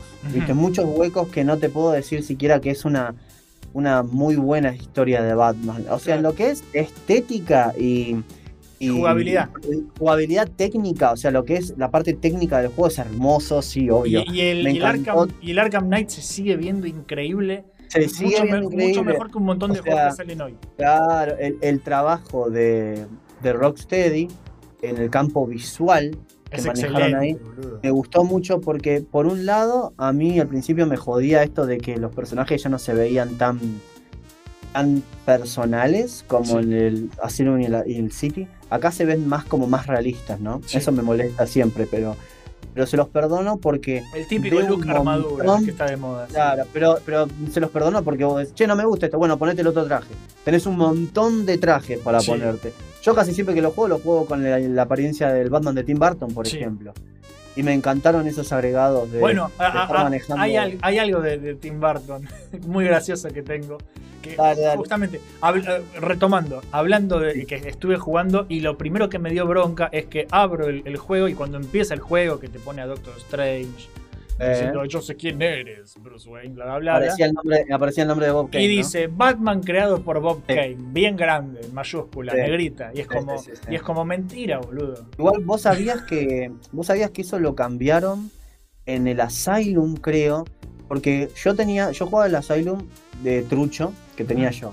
Después vos me regalaste los Arkhams en Steam, Sí. que están actualizados, y me acuerdo que la primera vez que aparecí, que yo jugué el, el Asylum desde Steam, Claro, cambiaron eso. Porque es la, es edición GOTI, la edición La- del la año que edición tiene cambios. Claro, y, ca- y cambiaron las leyes. Por lo tanto, en esa parte aparecía Bob Kane y Bill Finger. Pusieron que los creadores eran los dos, ¿viste? Claro, pero yo empecé, a, yo empecé a jugar al. El City al por ahí no lo pusieron. Y, sí, y- sí, y- sí. y lo primero que me dice, eh, y me dio una bronca inmensa. Te da bronca. Eh, porque- sí, ¿cómo no te da bronca? Así que nada, Bob Kane, básicamente, eh, ¿qué hizo este hijo de puta? Contrató a Bill Finger eh, para que lo ayude, lo contrató como un ghostwriter, lo que se dice escritor fantasma. Claro, porque nunca te dan crédito de lo que haces. El tipo agarró porque necesitaba la guita, ¿sí? Sí. Eh, eh, eh, Bob Kane era el típico amigo que decía, metete en mi grupo, que hacemos el proyecto juntos, y después dejaba que vos hagas todo. Y después Y él, él- él él iba y lo presentaba. Él lo presentaba como suyo y lo felicitaban a él. Y toda la vida, Claro. Bob Kane, Bob Kane, Bob Kane, creador de Batman. Y eso le pasó a Bill Finger. Lo cagaron durante años y años y años que se le atribuyó exclusivamente la creación de Batman eh, a Bob Kane. Cuando no Sí. hizo un carajo. Y lo que te iba a contar eh, eh, es que es muy gracioso que eh, cuando Tim Burton está haciendo la película de Batman, llaman Sí. a llaman a Bob Kane. ¿Usted hizo Batman? Y el tipo decía, sí, sí, lo hice yo, qué sé yo qué. Y le pedían consejo y Tim Burton fue como medio que se dio cuenta, che, este tipo creo que no sabe nada de su propio personaje. Mm. Exactamente. Y no es el único. Vos sabés que toda la gente que trabajó al lado de Bob Kane, es lo que te digo, cuando, cuando estás en un ámbito donde hay artistas, yo te puedo asegurar que si vos sos un chanta, el primero que se va a dar cuenta es el artista. Pero, por todo. pero por boludo, todo. se re dejaban cagar los artistas en aquel entonces. Claro. Ahora ha cambiado un poco. Los, sí, no- porque no- vienen años luchando por, por sus derechos de artista, pero sí, este, el tema es que en esa época este, eh, los explotaban a todos, pero el tema es que cuando Bob Kane abría la boca, este, todos los artistas que estaban ahí, dibujantes, escritores, se daban cuenta que era un chanta. sí. Y una vez uno, boludo, que yo no sé si era un... Creo que era un editor, pero era dibujante también. Estaba laburando con Bob Kane en no sé qué proyecto. Y sabían, boludo, la historia. Porque se conocían a Bill Finger. En esa época todos se conocían. Y Bill Finger contó que este tipo era un hijo de puta. Hmm. Y resulta que el chabón en una parte le dice, mentira esto, te iba a decir. Se lo dijo a propósito, para dejarlo en evidencia. Está Bob Kane ahí y le dice, che, Bob, mira, tengo un problema. Este, los de edición me están pidiendo que tenemos que agregar un panel más eh, en, en el último cómic de Batman que hicimos. Entonces, este, en, en ese cuadrito que tenemos que agregar, me gustaría que como vos en la anterior imagen mostraste a Batman pegando una piña, podemos arreglarlo poniendo el puño de Batman en primer plano, ¿viste? ¿Me podés hacer el dibujo rápido acá, ahora, de, del primer plano del puño de Batman? Empezó, Uy, bueno, no sé, porque eh, a mí para dibujar me gusta hacerlo en mi casa, Sí, porque sí, yo sí. tengo yo tengo mis lápices ahí, mi escritorio allá. Mira, mira, yo acá tengo un escritorio y tengo, yo soy dibujante también, tengo lápiz, tintas, tengo todo lo que necesitas, Bob. Por Tomate- favor, tomate tu tiempo. por favor, hacelo vos, claro, por favor, hacelo ahora porque si no cagamos, se vamos a tener problemas. Por favor, no podés irte a tu casa y hacerlo allá. Hacémelo ahora, por favor, te lo pido. Bueno, está bien, dijo. Y, y mientras Bob Kane dibujaba, de, entre comillas, este tipo lo miraba, ¿viste? Y él decía que veía que borraba demasiado, Se re ¿viste? dio Por hacer, cuenta, boludo. por hacer un puño, un puño de mierda. Y él en broma le dijo, dale, me vas a decir que el dibujante de Batman no puede hacer un puño, le dijo en broma, ¿viste? Y veía, ¿viste? Que este tipo hacía así, así, así, así. Bueno, este vio que tardaba un huevo y dijo, me voy a tomar un café. Se fue a tomar un café. Cuando vuelve, Bob Kane le dice, este, este, che, acá tenés el puño. Ah, buenísimo, gracias. Lo mira, viste, y dijo, no, está bien, está bastante bien, sí, bastante bien. Y ves que después cuando Bob Kane se va, viene, viste, el, el chico asistente que, te, que te atiende en estos lugares, en esas épocas, te trae el café, que te, viste. Y le dice, che, ahí, ahí terminamos de hacer el último panel. Le dice, ah, ¿te gustó el puño que hice? Le dice, ¿cómo? Le dice él, sí, Bob Kane me pagó no sé cuántos dólares para que le haga el puño, se lo hice en dos minutos. el chabón, boludo, para hacer un puño, le terminó pagando a alguien random para que le haga el puño, Qué, ¿entendés? qué vergüenza, Bob Kane. Una vergüenza. Y después, para colmo de colmos, el tipo, en un momento, este, otro de estos dibujantes tuvo que ir a la, a la casa para no sé qué mierda. Y empezó a ver un montón de cuadros de payasos Sí. por todas partes, ¿no? Estos cuadros, viste, típicos de payasos. Sí, y yo, le tengo uno, "Che, yo tengo uno. Claro. le dijo, che, ¿qué onda, qué onda con esto? No, no, no, le dice, los payasos en cuadros son la próxima onda. yo estoy ahora pintando un montón de estos cuadros porque van a valer un montón de plata. El tipo lo mira y dice, no sabía que pintabas con acrílico. Sí, sí, yo, yo hago de todo, le dice, yo pinto, yo dibujo, yo eh, Mentiroso. te, construyo, te construyo un batimóvil, yo hago lo que sea, le dice, wow, qué groso que sos. Entonces después cuando se juntaron otros artistas, viste, hablando así en general, ves que le dice, este, che, ¿te enteraste que Bill Finger le está haciendo juicio a... Sí, sí, sí, me enteré. Che, ¿te enteraste que los tipos con los que laburó Boquén otra vez le están haciendo juicio por... Sí, sí, me enteré de eso. ¿no? Y, y viste ahora este otro tipo que le está haciendo juicio. ¿Qué otro tipo le dice? El con el que estuvo en su último trabajo. Es que él le dice, no, pero eh, el último dibujante sabía que, que le iban a pagar pero que no le iban a dar crédito. No, no, no, no es el último dibujante Bueno, el que le está eh, haciendo eh, juicio. eso, eso, eso claro. es muy importante. Es re importante. Y dice, eh, no, no es él quien le está haciendo juicio a, a, a Bob Kane ahora, ¿no? El tipo que le pintó los cuadros, le dice. ¿Los cuadros de payaso? Sí. Él le pagó a un pintor para que le hiciera los cuadros Eso. y los estaba vendiendo Eso. como si fuesen de él. ¿Entendés? Y no le daba ni crédito ni tampoco parte de la ganancia. de la el ganancia, tipo le ahí- pagaba a personas pagó, para que se hagan pasar por él. Claro, le pagó dos mangos a este tipo, a este artista, de- para que le haga 3, 4 cuadros de payaso. Después los vende por más del, del triple de lo que vos los pintaste y no te da ni crédito ni tampoco este, ningún tipo ¿no? de ganancia por, por la Sí, venta. sí, sí. Ahí tenés, ese tipo hacía eso y toda su vida Sí, hizo sí, eso. le pagaba a otros artistas para decir, te voy a pagar esto, pero, eh, pero es mío. ¿sí? Lo hice yo cualquier cosa. Vos callate la Por boca. eso este, este chabón salía en, en entrevistas todo el tiempo en la televisión, hablando de lo inteligente que era por haber creado a Batman. Es lo mismo que, que hacía Stan Lee, saliendo diciendo que, Es que creó los es- Cuatro Fantásticos. Es que el creó- Stan Lee de DC, boludo. Claro, los Cuatro Fantásticos los hizo Jack Kirby y Spider-Man y el Doctor Extraño lo hizo Steve Ditko y, y estoy más que seguro que, o sea, Jack, Jack Kirby hizo un millón, creo que hizo el 80% de Marvel y yo sé que hay un montón de obras, eh, por ejemplo, de Steve Ditko que hasta hoy en día no son legalmente reconocidas, porque en esa época era todo muy caótico. Vos hacías un boceto con un concepto, pasaba por 20 manos y la idea original tuya quedaba en las manos de otras personas y andás a ver. Sí. ¿Entendés? Hay, hay rumores que dicen que el increíble Hulk lo inventó Steve Ditko. Es que puede ser, puede ser que cualquier nunca, cosa y nunca nunca, lo vamos a crédito. saber. Nunca Claro, lo vamos nunca, a nunca vas a saber del todo, nunca vas a saber del todo. Es increíble. Y Es la cosa, la cosa es que. Nada, esto es lo que pasó con Bill Finger y con Bob Kane.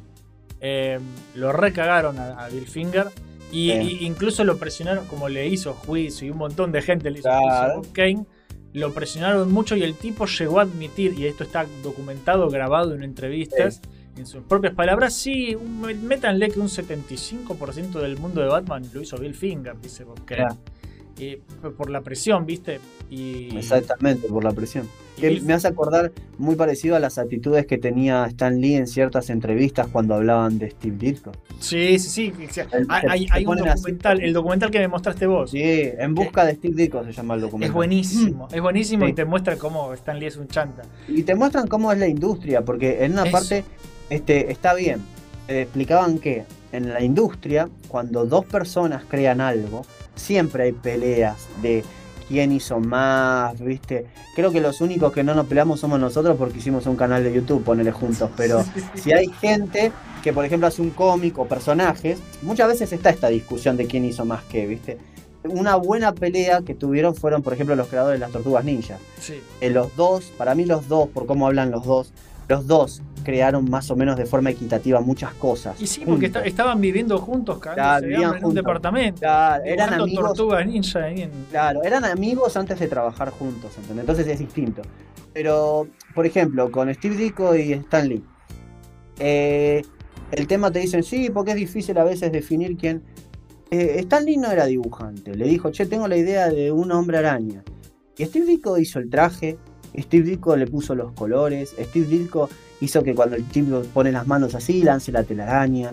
Se le ocurrió el nombre Peter Parker y eso no siempre se lo acreditan porque se nota que lo inventó él el nombre, porque vos ves que en personajes él hizo después de forma independiente, siempre sus personajes tenían Cas en algún lado. ¿Viste? Big Sage, Peter Parker, siempre sus, sus, sus nombres tienen una K, ¿viste? En alguna parte, no sé por qué, pero él, hacía eso. Y, y también lo de los dedos. Si vos te fijás, el Doctor Strange cuando hacía en los viejos dibujos de Disco, cuando hacía un hechizo ponía las manos también como, como el hombre araña, ¿viste? Sí. Porque Ditko tenía todo un lenguaje visual que él manejaba. Entonces, si la pelea hubiese sido puesta solamente por eso, y no el caso de que Stan Lee le robe absolutamente todo, vos decís, bueno, con este personaje, como los dos trabajaron juntos, puede ser, no sé, que los dos hayan hecho las dos la cosa y se peleen. Pero no es así, Copo, porque cuando Steve Ditko hizo al Doctor Strange, Stan Lee no estuvo involucrado de ninguna forma con ese cómic que él hizo en Marvel. Fue una creación 100% de Steve Ditko y su nombre nunca aparecía en los créditos del Es que cómic. sí, boludo. lo que sí claro. aparecía, lo que sí aparecía era Stan Lee presenta al Doctor Strange. Sí, es una mentira. Bueno, pero adivina de, de quién era. que vas- claro, ¿De quién era amigo de- Stan Lee? De, de Bob Kane. Así que Por imagínate. supuesto, por supuesto Eran que todos sí. amigos. Fíjate lo que es la mentira y el engaño, porque está bien, él no está diciendo yo crea. Pero te está poniendo lo primero que vos lees cuando abrís el cómic es, Es lo que vas a asumir, boludo. Lo va- vas a asumir que es su boludo, Fue a creación. propósito. Y explicaban, si él no tenía malas intenciones, lo mismo que vamos a hablar de los desarrolladores de la IA en tiempos modernos. Sí, eso Si vos no tenés, hablar. sí, si vos no tenés malas intenciones, ¿por qué? Cuando el artista hace una obra totalmente él solo, tampoco se le está dando el crédito, de ninguna forma. Y en este documental de En busca de Steve Ditko, en una parte, vos ves que ellos iban a una comiquería, ¿viste? Estaba el muñeco de Marvel Legends del Doctor Strange, con el traje de Ditko, o sea, el clásico. Sí. Incluso el cartón del muñeco tenía atrás el cómic primero de Strange que te venía incluido con los dibujos de Steve Ditko, boludo, estaba ahí. Y ves que el, crea- el, el- el- el conductor del programa dice, bueno, acá vemos el muñeco, obviamente inspirado en los dibujos de Steve Ditko, mirá el traje, mirá, la- mirá, está la imagen del cómic atrás, eh, ¿dónde está el nombre de él? Y mostraban en la caja del muñeco, en la descripción del personaje, en el cómic que venía impreso adentro de la caja, no estaba el nombre del creador. Entonces vos decime, ¿qué es eso si no es una mala intención? Es que Yo no me creo ni en... Y sí, yo no me creo ni en pedo, boludo, que, ay, no, esto fue una confusión de una pelea porque los dos creamos... Sí, no, no, ese personaje lo hizo él solo, él solo lo hizo y tampoco le estás dando el, el crédito. Y esto es algo que Alan Moore dijo en una entrevista hace un par de años que es cierto, cuando habló de los problemas que él tenía con los derechos de autor y las compañías, las empresas de cómics. Él dijo algo que a mí me pegó muy fuerte porque esa era la época en la que yo estaba descubriendo cómo era la industria. Yo amo los cómics y, y siempre los amé. Pero cuando me enteré de grande, las forradas que le hacen, que le hacen a los dibujantes, a los escritores, a los a todos, este, me empecé a enojar mucho. O sea, yo odio la industria del cómic, pero amo a los cómics como obra de arte, ¿entendés? Exacto. Y amo a los dibujantes y amo a los buenos escritores. Amo todo, amo la naturaleza artística de los cómics, pero odio la industria. Y Alan Moore en esa entrevista dijo algo que es muy cierto. Y explicó, y lo dijo súper serio como él solo. Y cuando lo dijo, yo sentí como que, que me pegó una cachetada en la cara porque lo, lo miró a la cámara a los ojos, ¿viste? Cuando lo dijo. Él dijo, ustedes tienen que tener en cuenta una cosa. Y lo dijo esto en el 2019, ponele. La industria del cómic no cambió desde que a Jerry Siegel y Joe Shuster les quisieron robar los derechos de su personaje Superman. No cambió en lo más mínimo. Está bien, puede que ahora los artistas luchen por sus derechos, pueden que hagan demandas, pueden, pueden lo que vos quieras. Está bien, es correcto. Pero la industria tiene exactamente las mismas intenciones siempre. Sí. La intención de cagarte. La intención de, si vos haces un inventás un personaje acá, Es mío. vos después dejás de trabajar ahí, te querés. Este personaje se queda acá, papá. Porque aunque vos lo hayas creado acá, como vos, eh, o sea, sea tuya la creación, vos lo creaste cuando trabajabas conmigo. Entonces el personaje es mío, prácticamente. Y eso ya de por sí está, está para el orto, porque, a ver, que yo esté trabajando con vos, no importa, la creación, ¿quién la hizo? ¿A quién se le ocurrió la idea? ¿Quién la dibujó? Eso es lo que le tuvo que explicar Steve Ditko a Stan Lee cuando se estaban peleando Sí. le dijo, vos, vos decís que creaste al hombre araña, pero ¿cuándo lo dibujaste vos al hombre araña? ¿A vos se te ocurrió que él tenga la máscara así? ¿A vos se te ocurrió que él sea rojo, azul ¿Y con las redes? ¿A vos se te ocurrió que ponga los dedos así? ¿A vos se te ocurrió que sea Peter Parker? No, no, a vos no se te ocurrió nada de eso. Vos no podés decir que sos el creador. Vos podés decir, te me ocurrió el concepto de un superhéroe que tenga poderes de araña. Y listo. A vos se te ocurrió el concepto. Ya está, esa es. Es lo mismo que vos me digas a mí, ponele que vos y yo trabajamos juntos en algún lado. Vos me decís, tengo esta idea de robots que se convierten en autos y en naves. Lucas, trabaja, claro, Abel, trabaja con eso bueno. Y a mí se me ocurre, y mirá, los buenos se van a llamar Autobot, los malos se llaman Decepticon, lo, Optimus Prime, Megatron, Cybertron. La historia. Esta es. Todo. Claro, esta es la historia. ¿Te gusta? Sí, me encanta, está buenísima. Después salís en los medios. Sí, mirá, a mí se me ocurrió la idea de Transformers, yo me inventé todo, se me ocurrieron que los buenos sean los buenos, los malos.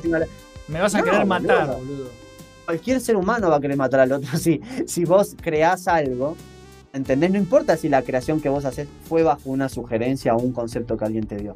No hay que desvalorizar nunca el trabajo del artista en el medio. En especial cuando el fucking artista está haciendo, no sé, el 98% Sí. del producto que vos estás vendiendo.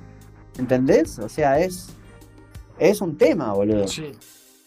Pobre, qué, qué cagada. Igual, a- a- a- nada, sigo pensando en Bill Finger. ¿Cómo Sí, sí, un dolor muy grande. Porque había- le salió había mal, le salió muy mal. Sí, había, había un libro que no me acuerdo si lo publicó la. No sé si era la esposa o quién era, o el hijo, no sé. Alguien lo hizo, o un amigo, alguien que estuvo muy cercano a él. Habían hecho un libro que se llamaba Bill, Bill Bill Finger, la creación, o sea, la historia del creador de Batman. Y la imagen no solamente era un- una ilustración buenísima, sino que al mismo tiempo era una ilustración triste. Porque ¿sabes qué te mostraban? Te mostraban a un tipo con una carpeta de dibujo, caminando por la calle, cabizbajo, viste, como con la cabeza baja, Sí. como triste, y vos veías que la imagen está en contraluz, y ves que en la sombra de él está la sombra de Batman parado, viste, con los cuernos así, todo, Sí. como diciéndote, soy Batman, ¿entendés? Como diciéndote, él era el creador de Batman, papá. Él lo fue, él siempre lo fue. ¿Sabés lo que debe ser eso? Ver que todo el mundo le encanta un personaje que vos hiciste y que simplemente nadie le da el crédito al artista correspondiente. Ni siquiera, ni hablar de la paga que te tienen que dar. No, no, No te dan murió ni pobre, siquiera- pobre. Ni siquiera te dan el crédito. Y creo que en la tumba, si me equivoco, en el epitafio le pusieron el símbolo de Batman, si no me equivoco. Y Sí. dice algo en el epitafio como el creador de, el verdadero creador de Batman, creo que le pusieron en, en la tumba. Pero eso te dice mucho de la increíble desvalorización y directamente para mí la malicia de la gente contra los artistas. Hay algo Sí. en diferentes industrias, ¿viste? O en diferentes industrias o socialmente hablando también, Es que que es de lo que vamos a hablar ahora. Eh, Esto se refleja en todos lados. en todos lados. muy en especial en rápido. las redes sociales, papá. Sí, recontra. Muy rápido quiero Eh. hablar de dos pelotudos mal. Sí. Dos pelotudos más. Eh, y ya va- pasamos al siguiente tema. ¿sí? A la parte robótica pasamos. Exactamente. Otro Eh. sorete del que quiero hablar, que en realidad no es tan malo, pero sí es muy pelotudo, Eh. es Rob Liefeld. ¿sí? Ah, Rob Liefeld. Este está grande. Si vos lo buscas al Rob Liefeld en Google, lo primero que te va a salir son unos dibujos horribles Horrible. de Capitán América. ¿Viste Sí. Capitán América con el pecho inflado? Sí, que parece que tiene esteroides. Y vos decís, ¿quién es el forro que dibujó esto? La respuesta es Rob Liefeld. Es Rob que es Liefeld. un artista, artista entre, Entre comillas. muchas comillas. eh, eh, creó personajes como Cable y Deadpool. Sí. eh, y, y- y creo que la lista termina ahí. y creo que la lista porque- termina ahí. La cosa claro, es que. porque eh, Sí, decime. Sí, porque es muy curioso, porque él creó a Cable en, en diseño de los 90, funcionó muy bien porque era un tipo enorme, musculoso con armas. Sí, Después creó a Deadpool, que es un tipo un poco más flaco, con una máscara, unas espadas y muchas armas. Entonces, después de hacer esos dos personajes que le fueron muy bien y que para mí le dieron vida buenos escritores, que le pusieron buenas historias y buenas actitudes, porque Sí. los personajes en base que hizo él son simplemente superficiales. Él hizo el diseño de los personajes. Bueno, es que, es que este es otro, pro- otro tipo de problema que hay en la Claro. industria del que quiero hablar. Y es que Rob Liefeld eh, es un tipo que se cree que es una superestrella del dibujo. ¿Sí? Eh, Eh, Es un tipo que se le subió el ego a la cabeza y, y lo, lo dominó por completo, Eh. cuando claramente no es ninguna estrella del No. No, lo que pasó es que él se subió al colectivo de, de gente que se subieron con McFarlane y Jim Lee cuando se fueron de, de Marvel Comics. O Sí. sea, cuando fundaron Image. Ellos juntaron dibujantes que estuviesen desconformes con la industria. Y lamentablemente en ese grupete había uno que otro pete, justamente. Sí, sí, sí. Y bueno, Robert Linefield era uno de esos petes. Porque fíjate que sus creaciones en, en Image son. Pero boludo, ese tipo Ah, o, o o sobornó gente o chupó unas buenas pijas. Sí, porque- Sí, la verdad, la verdad que porque, sí. A ver, el tipo no sabe dibujar. eh, ¿Cómo, cómo te explico? ¿Cómo lo Nada. veo yo?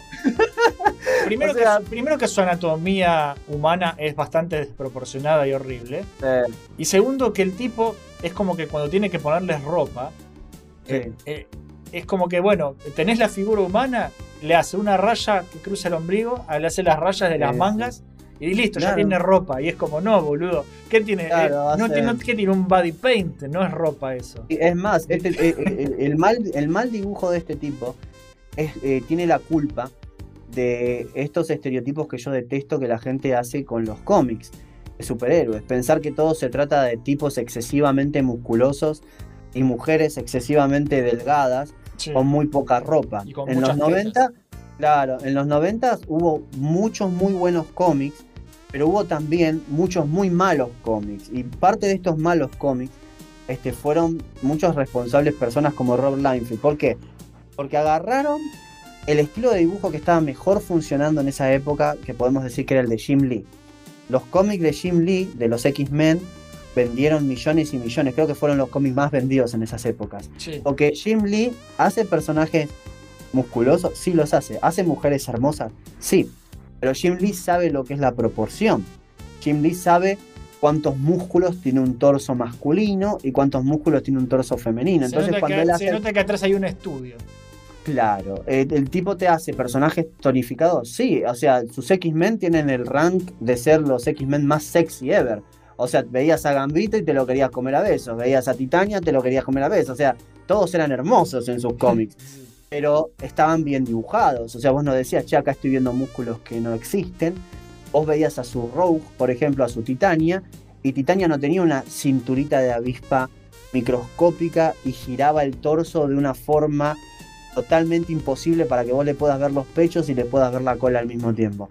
No hacía esa super, hiper exageración. Eso es muy y- Rob es súper Rob Rob Life lo que estoy describiendo.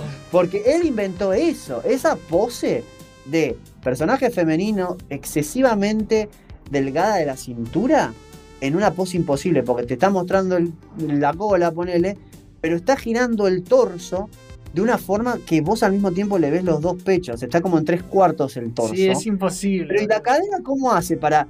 No, y, encima de todo eso, esa posición específica... Es que no tiene columna Muestra- vertebral, tiene, tiene como una Exactamente, tuerca. muestra los errores de comprensión de él con el tema de, de- de lo que es una columna vertebral o lo que es un abdomen.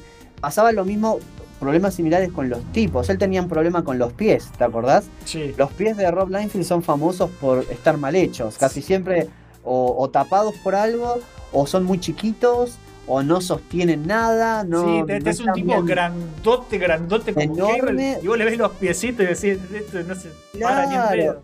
Entonces yo creo que ahí, ahí vos ves las diferencias entre un buen dibujante, este que puede ser noventoso, puede tener un estilo de dibujo muy fuerte, de tipos fuertes y minas fuertes, como Todd McFarlane, por ejemplo. Sí. Pero mira qué loco. Pero Todd McFarlane, boludo, Sabe, La claro, sabe, sabe cómo hacer que las cosas no se vean ridículas.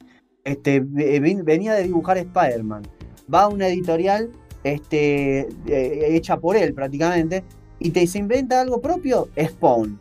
Una mezcla, una, una cosa, una especie de Batman demoníaco, Sí, sí, sí. eh, con armas. Las Ahora, capas, las capas. las que- capas. que Él- dibuja él le dio un nuevo, un nuevo nombre a. El personaje tiene una capa con presencia. O sea, él reinventó eso. Ahora, pero mirá de dónde viene. Él lo dibujaba a Spider-Man de una forma y lo dibuja a Spawn de otra manera. Mirá de dónde viene Robert Liefeld. Él en Marvel hizo a Cable y Deadpool. Un tipo enorme, musculoso con armas, y a Deadpool. Cuando se va a Image, ¿qué hace? Tipos musculosos con muchas armas Sí, y personajes tremendamente similares. Son copias de su propio trabajo, sí. Él copia su propio trabajo. ¿Por qué? Y porque no creo que realmente sea una persona muy creativa o, o que en dibujo. Yo pienso que él se subió al tren de, de movimiento noventoso que había en ese momento, Sí.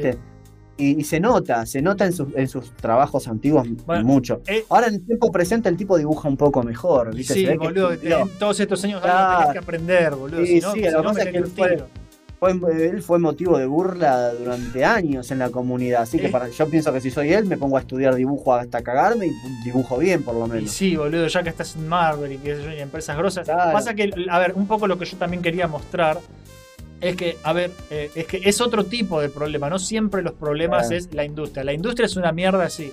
Pero también no es que todos los artistas son buenos y todos No. los editores son malos y los productores son No, hay de todo. Y hay artistas como Rob Liefeld que, que, Entre- sí. que se creen que postas son superestrellas y no saben dibujar una pata, No. No, nada que ver. Y encima yo lo que noté con él, porque en una época vi muchos ejemplos de por qué Es otro tipo de persona que, Alan Moore odia con todo su ser, porque Sí, es un sí, careta también. falso. es un boludo. Y, y vos ves que en una portada que él había hecho de su grupo de superhéroes llamando, llamados Young Blood, Sí. era una, una cagada, no había un solo personaje memorable, pero vos ves la tapa. La tapa de Young Blood número uno eran un montón de personajes musculosos, enormes, con armas y un montón de minas con estas proporciones imposibles, todos juntos, porque sus personajes son enormes, Jopo, todos juntos, eh, eh, posando, pero es tan mala la composición. ¿Por qué? Porque vos no sabés dónde empieza un personaje y dónde termina el otro. No tenés idea de nada. Y los colores, eso también, la paleta de colores que él elegía para sus personajes eran terribles también. Porque no, visualmente no funcionaban, o sea, no combinaban. Si vos ves un dibujo de los X-Men de Jim Lee todos juntos posando, te va a gustar seguro que sí. ¿Por qué? Porque hay buena composición, porque cada personaje tiene un diseño único, un traje único, tiene una paleta establecida. Vos fijate que en los X-Men predominan mucho el amarillo y el azul en Sí. los trajes, ¿viste? Hay variantes, sí, hay variantes, pero eh, hay toda una elección a propósito de Hay un colores, estudio, hay, un hay- estudio. Vos cuando estás estudiando para dibujar anatomía masculina, lo más probable es que agarres el. ¿Por qué agarras una imagen de un superhéroe bien hecha como los de Jim Lee? Porque ahí vos vas a ver todos los músculos que hay en un cuerpo humano y vas a poder estudiarlos, vas a poder aprenderlos. Tenés que aprender qué tan largo tiene que ser un brazo, qué tan largo tiene que ser una pierna. Y obviamente Rob Liefeld no tenía eso, porque yo veía brazos en sus cómics que eran demasiado cortos, es, demasiado chiquitos, es la las típica. piernas.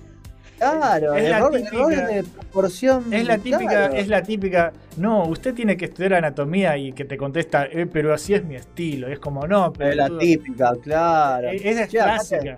Claro, acá los ojos de tu personaje están desalineados, pero es mi estilo. No, papá, Sos un no. idiota.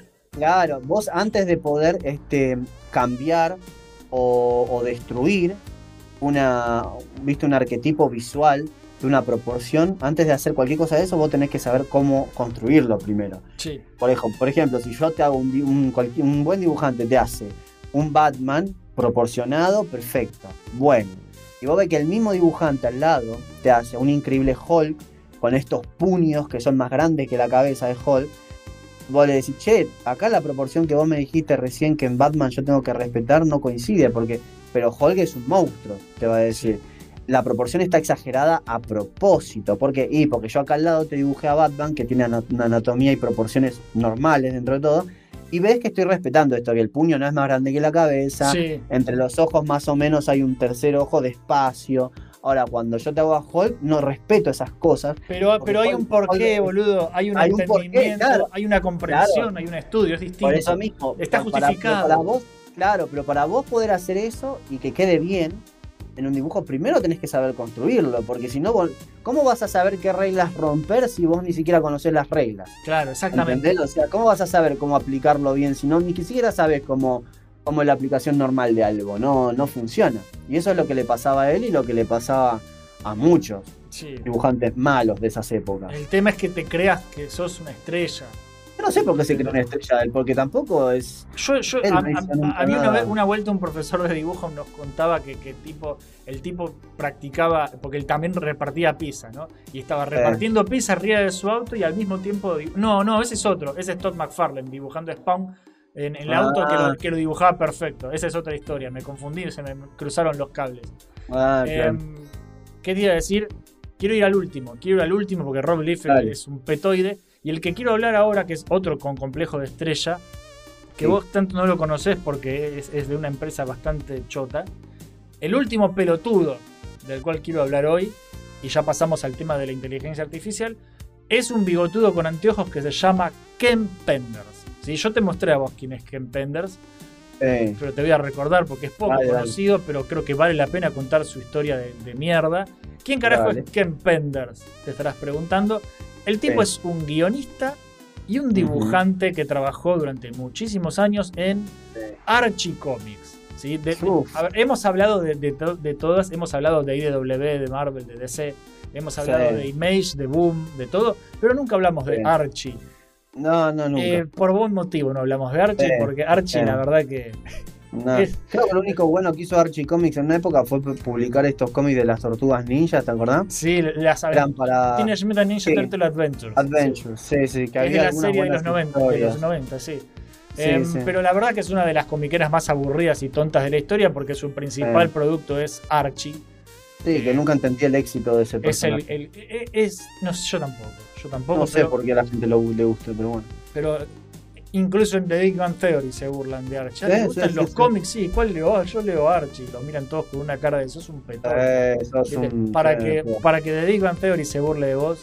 Bueno, y Archie es este pibe colorado, una, una mierda. La cosa es que este tipo, Ken Penders, por una de las casualidades de la vida, y para mí, porque se ve que no sabían más a quién contratar, capaz porque nadie se había postulado, porque es Archie, Eh, eh, terminó escribiendo los cómics de Sonic para Archie Comics. Mm. ¿Por qué? Porque Sega, en los 90, en, en pleno auge de la franquicia con los juegos, cuando el, el producto ya había explotado y había que hacer series, y había que hacer cómics, y había que venderte a Sonic con los cereales y hasta en la sopa todo. Dice, bueno, ¿a, a- qué comiquera barata del orto podemos encajarle la licencia para que haga unos cómics y nos llenemos de guita? Y ah, fueron a las oficinas de Archie y se ve que no sabían nada.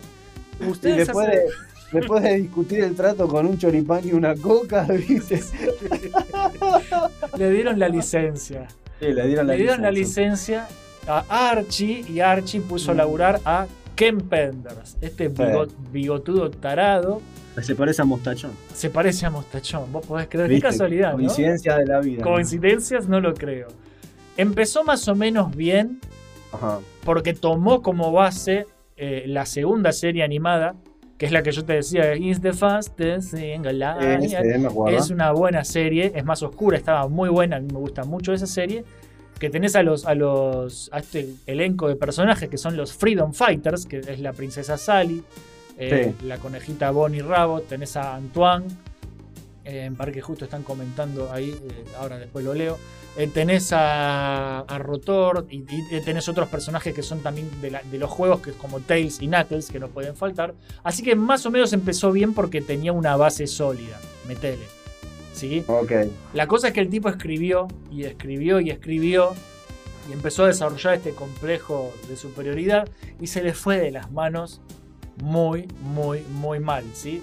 Y el tipo llegó a pensar que Mm. el éxito de la franquicia, no, no, no de los cómics, de toda la franquicia Sonic, era gracias a sus historias que él escribía para Archie, ¿sí? El tipo tenía un problema serio con delirios de grandeza, ¿sí? Delirio de- de- Mal. pero mal, ¿eh? El tipo se cree que es una de las figuras más importantes en la creación del mundo de Sonic.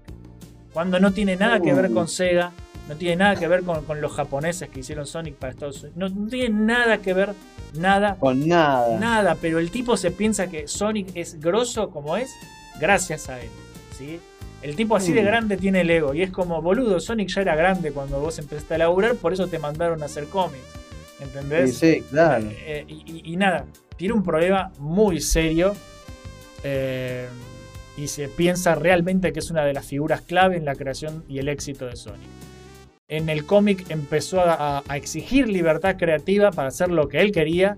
Sus historias se fueron a la mierda. eh, es como que, no, no, cualquiera que haya leído los cómics de Archie, que son tres personas, eh, sabrá, decirte, sabrá decirte que las tramas se fueron a la mierda. Inventó un montón de personajes que nadie recuerda.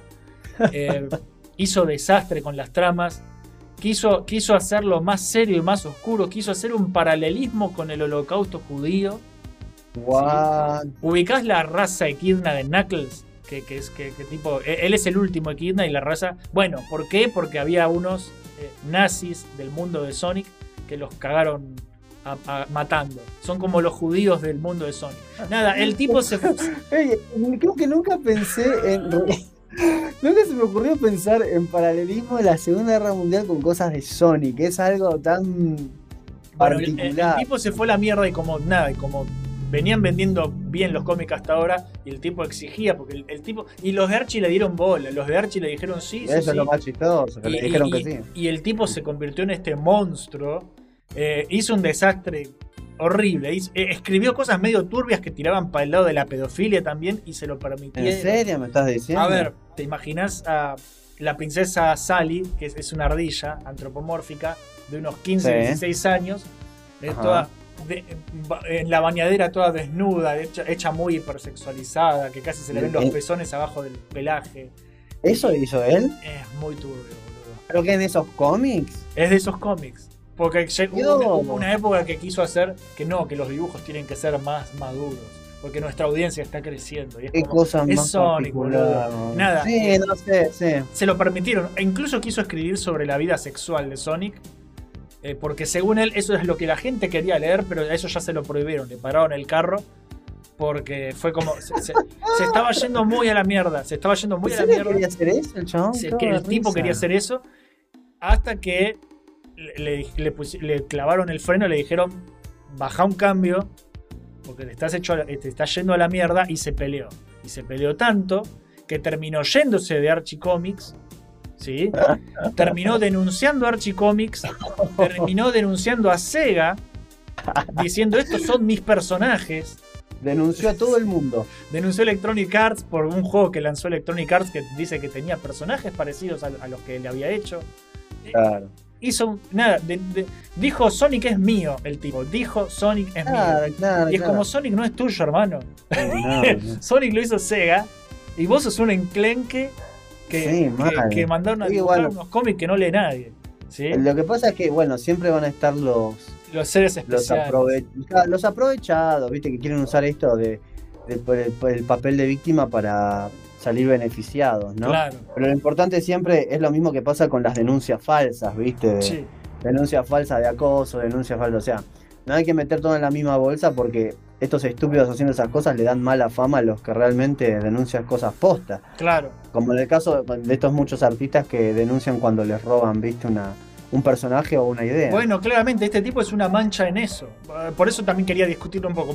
Me parece un perfecto ejemplo de otro tipo de problema. Porque hay artistas que son una basura. Como este tipo. que Artista no es, es, es un Eh, no se le puede decir. Eh, pero la cosa es que. Nada, eh, la cagó. La cagó, se terminó yendo, denunció a todo el mundo. eh, y Sega se le cagó de la risa. ¿sí? Lo mandó a cagar. Archie le dijo: ¿Sabes qué? No hay problema. Si querés, no usamos más los personajes que inventaste vos. Por ejemplo, ¿qui- ¿quién va a extrañar a, a- a- a la novia de Knuckles? ¿Viste? Cosas así, ¿viste? ¿Quién va a extrañar a los padres de Tails? ¿Viste? Eh, no, el perro de Sonic. ¿Viste? tenía un perro. Tenía un perro. ¿Viste? ¿Quién, quién va Le dijo, ¿sabes qué? Chupala si querés, no los usamos más, andate a la mierda, no me jodas más. Y listo. Em, o sea, se lo querían sacar de encima y el tipo denunció y denunció y vos vas a, a- las páginas de wiki, de las wiki de Sonic, hay páginas enteras dedicadas pura y exclusivamente a los casos legales de Ken Penders contra Sega, de Ken Penders contra. Archie. Eh, eh, el tipo hizo 20 millones de denuncias, pero mal, ¿eh? ¿Y ganó alguna? No. No, no ganó ninguna, porque es un pelotudo. Salvo una que eh, dicen que, que el tipo se metió a la noche a la oficina, que rompió un vidrio, se metió y robó unos papeles pa- para, para que no pudieran demostrar no sé qué cosa. O sea, el tipo era jodido. ¿sí? Así como Ah. lo ves de bigotudo inútil, es una mente maestra del mal. Y la cosa es que, que Ar- Archie a la mierda dijo, vamos a reiniciar el universo. Hicieron en- en- dentro del cómic un evento que se llamaba la Super Genesis Wave. Genesis igual a la, la consola, ¿viste? Nada. Y sí. básicamente dijo, oh no, el Dr. Eggman ha hecho un aparato que, re- que reinicia el mundo. Y, y- y se sacaron de encima así todos los personajes que hizo este estúpido. Y dijo, haz lo que quieras, estúpido. Y Ken Pender recaliente, recaliente mal. es- eh, dijo voy a hacer mi propio universo con Azar y Mujerzuelas y creó su propio universo que se llama Las Crónicas de Lara Su. No, no, no, Ok. para acá. No, no. ¿Sabes las crónicas de Lara Azul? Las crónicas. Lara Su Chronicles. Te quiero mostrar una imagen. Te quiero mostrar una imagen de los rediseños de personajes. Ay, Dios santo. Ay, Dios santo. Ahí te estoy pasando por. Por acá, por el Discord. Te voy a pasar una imagen de las crónicas de Lara Su.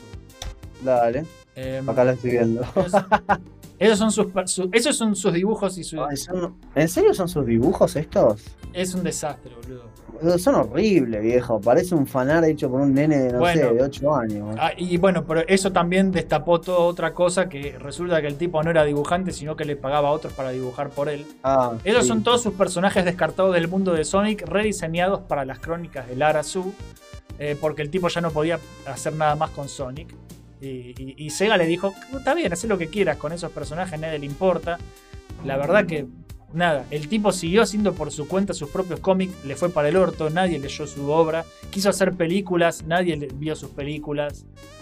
Y, y sigue teniendo, vos lo ves en, en Twitter, en las redes, donde sea, el tipo sigue teniendo un complejo enorme de estrella Qué particular. completamente injustificable y que el tipo flashea furiosamente que es el éxito de Sonic es gracias a él.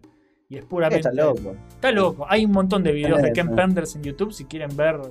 eh, Es muy gracioso, pero nada, para mostrarles otro tipo de problema y de Sí, pelotudo que tiene la industria, porque no es solamente. la- las acá Archie estaba bien, salvo. Sí, hay, hay- hay- chantas va a haber siempre, ¿viste? Sí, sí, sí. Y al O final. sea, por ejemplo, eh, Rob Liefeld, este, con el tema de Cable y Deadpool, sí, él se acredita siempre el éxito de, de X-Men, sí, es un idiota. Claro, pero eh, eh, lo que eh, le- nunca menciona él es que estos personajes empezaron a ser importantes cuando otros escritores empezaron A- a. Además que eran personajes ya establecidos, igual que Sonic. Sonic ya era un mundo y un universo que ya existía. Claro. Son- Sega no te debe nada a vos.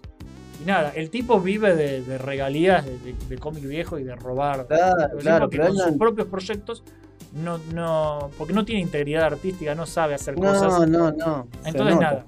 Al final, nada, se, eh, se fue de Archie.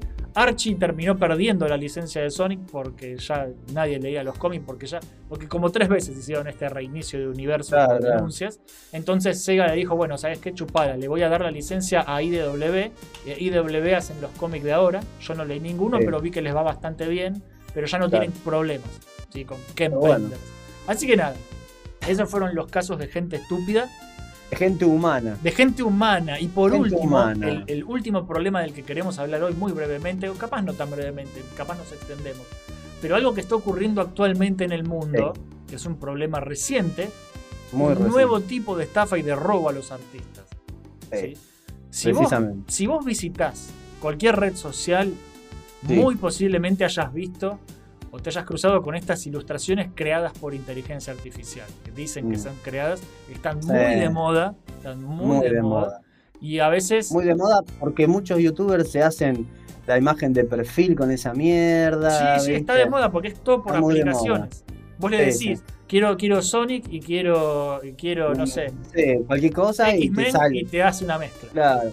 Cabe destacar que para hacer esto uno no necesita tener ningún tipo de habilidad artística o de dibujo No, digital. O sea, no hace dibujo- falta que vos sepas un carajo de nada prácticamente. No, es un dibujo puro, es un dibujo 100% original entre comillas, o sea, no va a ser repetido, no es una imagen que sacaste de internet, sino que la inteligencia artificial por medio de la aplicación vos le das ciertos parámetros y te crea una imagen nueva entre Claro, comillas. ¿Cuál es el problema? No es Sí. nueva, ¿sí? No, Eh, son muy vistosas estas imágenes, a veces son muy llamativas, eh, están bien hechas entre comillas, pero hay una razón por la cual están bien hechos. claro, porque la inteligencia artificial no es como un ser humano que aprende y toma un trabajo ajeno como referencia, no es yo robot que dice, ay mira cómo dibujo ch, ch, ch, con la virome y te hace un puente. ¿Sí? Lo que hace una inteligencia artificial básicamente es afanar. ¿sí? Exactamente. La inteligencia Y esto es artificial algo, afana. por alguna razón, eso es, eso es algo que mucha gente no lo sabe o no lo quiere saber. Y Lo cuando la deciden usan, ignorarlo. deciden ignorarlo. Y, y por eso vamos a hablar hoy de esto, porque yo ya estoy, ya escribí el guion, estoy en, en producción de un video exclusivo que Perfecto. voy a hacer de esto. Porque la primera vez que yo escuché de esta mierda fue por medio de, de mi novia, ¿viste? Ellie Sí. Ilustradora, este, que me lo contó de lo más indignada. Y viene siguiendo el caso desde hace mucho, mucho tiempo que me viene contando lo que está pasando. Esto empezó, ¿viste? Como, bueno, una aplicación, ¿viste? Algo así que... Pero fue escalando, escalando cada vez más. ¿Por qué? Porque cuando empezó a salir esto, y se comprobó ese. Porque esto no es cuestión de opinión nuestra ni nada, son hechos. Los artistas a los que les roban el trabajo Sí. comprobaron que les estaban robando el trabajo. ¿Cómo? Se- metieron en la base de datos, que es de libre ingreso, la base de datos de la aplicación, y se buscaron ellos mismos. Y encontraron un montón de resultados. Y los registros decían todas las veces que su trabajo fue utilizado. Pone- Ponele los dibujantes y ahí te aparecen 94 mil millones de veces usaron tus dibujos Sí. para hacer estas, viste, llamémoslas estas cagadas que hace la aplicación, Sí. porque es como que la aplicación come un poco de varios de los dibujos que hay en internet y después caga. Claro, una e- cosa, exactamente. ¿entendés? Es que afana de Y todos lados. Es, es- hace un licuado. Claro. Es una digestión. Y eso, y eso obviamente lo hace sin el permiso, el consentimiento o lo que fuese Y de menos los pagando. artistas. O sea, quieras o no, tu trabajo va a estar ahí, al igual que se, ya se probó esto también, Jopo, que fotos privadas, Sí. Vos por, por ahí, en tu Facebook tenés una foto de vos con tu novia. Por ahí vos estás en la base de datos de una de estas aplicaciones. Porque estas aplicaciones agarran pues, de todos lados. Sí, ¿entendés? pero también la gente es estúpida y, y baja todo y le da que sí a todo, términos y condiciones, sí, aceptar, aceptar, que Claro, todos los bichos. claro. Y estás dándole acceso a tu teléfono y a tus Y fotos sí. y a todas las cosas que tiene adentro. Ese es el Y- problema. Claro, y algo que pasó con esto es que justamente cuando empezó a salir eh, la- esta, esta mierda ¿no? y la gente la empezó a usar, bueno, los artistas protestaron. Juan fue uno de los primeros comentarios que les hicieron los usuarios de esta porquería y los desarrolladores también a los artistas. Fue, bueno, che, dejen de llorar, no sean maricones, o sea, eh, estas aplicaciones son sin fines de lucro, o sea, nadie va a vender lo La que, pija, lo que- la- la las pija, pelotas, boludo. boludo. Pasaron un par de semanas y un artista que la tengo Artistas, anotada. artistas AI, boludo.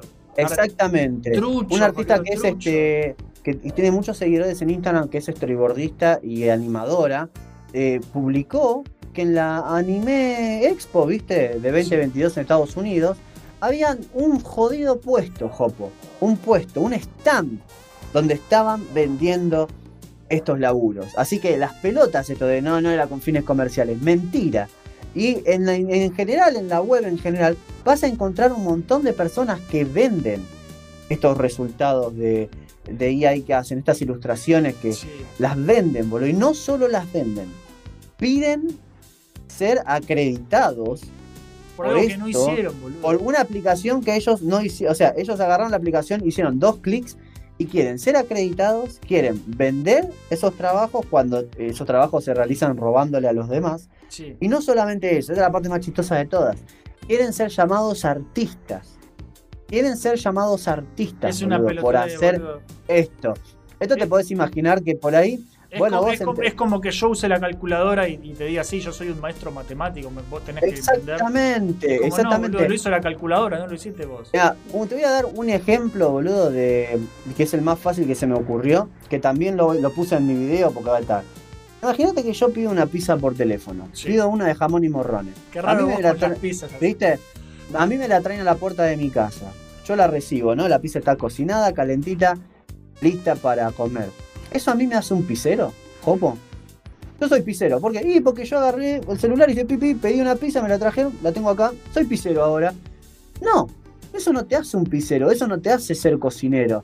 ¿Y Claro. qué te hace si vos, esa pizza que pediste yo, agarro la caja, tacho el nombre de la pizzería y pongo eh, pizza loca de Abel? Voy, la vendo acá a la vuelta y digo, sí, pa, yo la hago, esta pizza es mía, yo le estoy haciendo, ¿te, te gusta? ¿Cómo tomo? ¿Qué me hace eso? ¿Que ¿En qué tipo de persona me convierte? Me convierte en una cagada de persona, Jopo. Sí, o sea, estás, estás acreditando ser al- algo que no sos y encima estás vendiendo ese algo que hizo esa otra persona. Sí. Lo estás vendiendo diciendo que lo hiciste vos. Y lo más indignante de todo esto es que todas estas personas que usan IA y que saben de esto, porque todo, te digo, todos los, los, los ilustradores ahora en redes sociales se están quejando. Vos entras, a, vos entras a ArtStation y es Sí. una puta revolución. Sí, Todas Todo el mundo se con, está- con la AI tachada. claro. Que no sepan lo que es la A y la I tachada en todos lados, es esto. Son los artistas protestando por todas estas personas que están usando estas aplicaciones, que yo no me creo ni en pedo que estas aplicaciones hayan sido creadas con, con buenas intenciones, Jopo. Para mí fue, para mí fue deliberadamente una este, forrada que, que la hicieron con toda la mala intención. Y esta mala intención se nota, ¿sabes por qué? Sí. Porque cuando la gente se entera, los usuarios de AI, de AI que usan esta porquería se enteran que los artistas se están quejando, se enteran que, que están haciendo guita con trabajos que no son de ellos, se enteran de todo esto.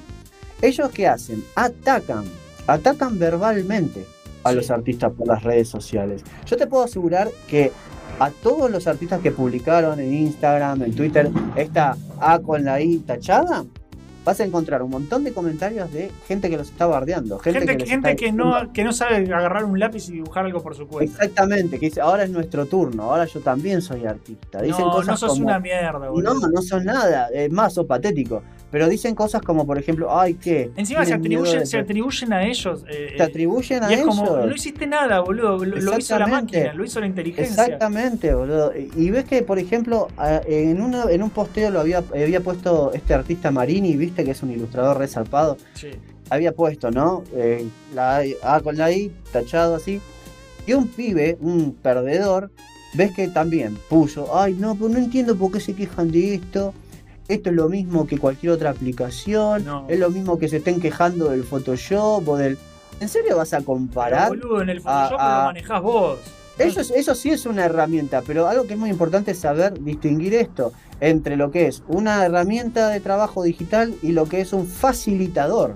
Son dos cosas totalmente distintas. Para vos usar bien el Photoshop, tenés que aprender a dibujar, tenés que aprender a editar, tenés que aprender a hacer esto, tenés que aprender a hacer un montón de Es cosas. una herramienta. el Photoshop, boludo. Claro, como cualquier herramienta. O sea, toda herramienta de verdad requiere que vos aprendas a usarla y que vos tengas una base con fundamento para poder aprender a pasar al siguiente nivel y poder usar una herramienta nueva.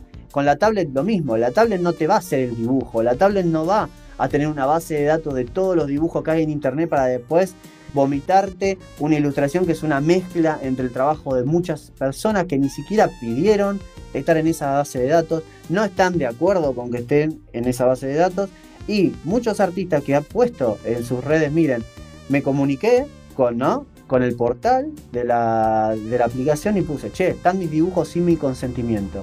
¿Pueden por favor dejar de usarlos? Y la respuesta de los usuarios que usan estas aplicaciones son todas de ataque, Jopo, todos de ataque son. Son todas de ataque diciendo, vos te quejabas porque este eh, es lo mismo que te quejes del Photoshop, es lo mismo que, que esto, es lo mismo que el otro. No es lo mismo, No, nunca un va a ser lo mismo.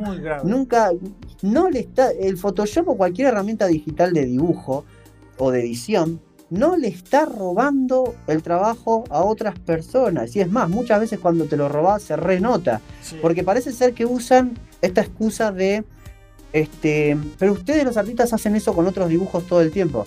A ver, si vos en el Photoshop agarrás una imagen, yo agarro, poner un dibujo de Jim Lee, le hago tracing, lo copio tal cual, y yo después voy a un evento o en internet, lo vendo, y encima te estoy diciendo, dibujo 100% hecho por mí, no me, no me basé en nadie, no me influencié en nadie, no es un homenaje a nadie, yo ahí estoy haciendo plagio, Sí. yo ahí estoy robando. ¿entendés? Otra cosa es cuando vos, por ejemplo, estás, que estás aprendiendo o estás practicando, yo practico viendo el estilo de dibujo de otros dibujantes que a mí me gustan, pero si hago a Superman o a Batman con un estilo que esté haciendo referencia, por ejemplo, a Kelly Jones, que me gusta mucho, o a, ¿no? O a Jim Lee, pongo, Sí. subo en Instagram, pongo homenaje a Jim Lee o homenaje a Kelly Jones, y eso no lo voy a vender, no lo voy, no voy a hacer Claro, negocio no a hacer con esa mierda, ¿entendés? Claro. Ellos lo que están haciendo es justamente eso y comparan estas cosas. ¿Entendés? Cualquier bueno, entre comillas, cualquier persona, mejor dicho, cualquier persona, agarre el dibujo de otra persona y lo venda y diga, esto lo hice yo, es un afano igual, sea Es que es un afano. un- claro, seas humano, seas una computadora. Las excusas que están dando estas personas para justificar estas acciones son pero, pero No tienen terribles, fundamento. boludo. No tienen fundamentos y vienen de, de la- de una boca llena de, de ignorancia, ¿viste? Totalmente de, de ignorancia. Mira, yo acá tengo un par de comentarios que son los que fui encontrando, ¿viste? Sí. Con todo esto. Uno de los comentarios es, ustedes no quieren formar parte del progreso, te dicen. Pero tú des- no esto no es Una progreso. ridiculez, Es que no, es progreso. Vamos No. para atrás. Y aparte me da gracia porque hablan del progreso como si, si siempre fuese algo bueno en la sociedad. O sea, a lo largo de la historia humana se han hecho cosas espantosas en nombre del progreso. Aviso. Pero aparte de eso, los artistas que se están quejando, ¿qué dijeron algo de oponerse al progreso? Lo que los artistas están diciendo es que no quieren que se roben su trabajo. Claro. ¿Entendés? Si la justificación de cualquier actividad criminal va a ser en nombre del progreso, te aviso que estas No, personas deberían pensar mejor qué tipo de progreso están Porque apoyando. con eso justificás ¿no? cualquier cosa. Es una Y sí, porque a mí me parece que no saben diferenciar entre lo que está bien y lo que está, lo que está mal. Es que estás robando. La IA roba. AR roba Sí. sin consentimiento. Eh, Y si vos la estás usando, si cualquier persona la estás usando, estás ayudando a que, a que roben. Otro de los comentarios ridículos que encontré, que esto me lo pusieron justamente cuando yo le comenté a Marini, ¿viste? Le puse, tenés Sí. razón, no sé qué. Y la persona me comentó, me puso, esto solo le brinda más oportunidades a más personas. no, boludo. ¿Querés ¿Sabes lo que oportunidades? Estudiá dibujo. Eh, Pelotudo. ¿Sabes lo que, le, lo que le puse? Le puse oportunidades para personas que no quieren aprender a dibujar o hacer un esfuerzo para desarrollarse en una disciplina, además de que están plagiarizando el trabajo de otros verdaderos artistas. Sí, claro, es la perfecta oportunidad para las personas sin creatividad o talento que no les importa robar el trabajo de otros. Claro. Porque es justamente eso, Jopo, ¿entendés? Es ese es- O sea, eh, esto lo hicieron pensando, a ver, ¿qué pasa si vos, vos querés ser artista, sí, pero vos no querés aprender a dibujar, vos no querés aprender, no querés estudiar, no querés desarrollar un estilo propio, no querés crecer en una disciplina, porque cualquier rama artística es una disciplina, esto es importante que lo sepan todos, o sea, vos no aprendes a dibujar en una semana, vos no aprendes a dibujar en dos semanas, se hacen un pedo, no, toda tu jodida vida podés estar aprendiendo a dibujar. Porque todo el tiempo aprendés cosas nuevas, todo el tiempo te vas mejorando y vas creciendo. Y es una carrera de por sí mucho, muy jodida. Hay un montón de competencias, no siempre se valora tu trabajo, va a haber muchas cosas muy difíciles muchas veces. Y lo que para mí personalmente pienso que lo que menos necesitan los artistas es que ahora el enemigo sea una fucking computadora. Sí, Para mí boludo. es el colmo de los colmos. O sea, la, la excusa ahora cuál es. A mí me parece que últimamente, eh, con esto que pasó, ¿viste? Yo noto que hay como un rencor hacia la comunidad artística que no la termino de, ¿Entender, de boludo? entender. ¿Por qué? La termino de entender. Porque eh, a Marini también le pusieron, ay, ¿qué? ¿Tenés miedo de perder tu trabajo? Ay, ¿qué? ¿Tenés miedo de que otras personas puedan hacer lo que, lo que vos haces? Para empezar, la IA no puede hacer lo que un ilustrador normal hace, ¿ok? Porque agarra de todo lado un poco y hace una, una cosa mezclada. Sí. Nunca va a poder hacer lo que un ilustrador hace.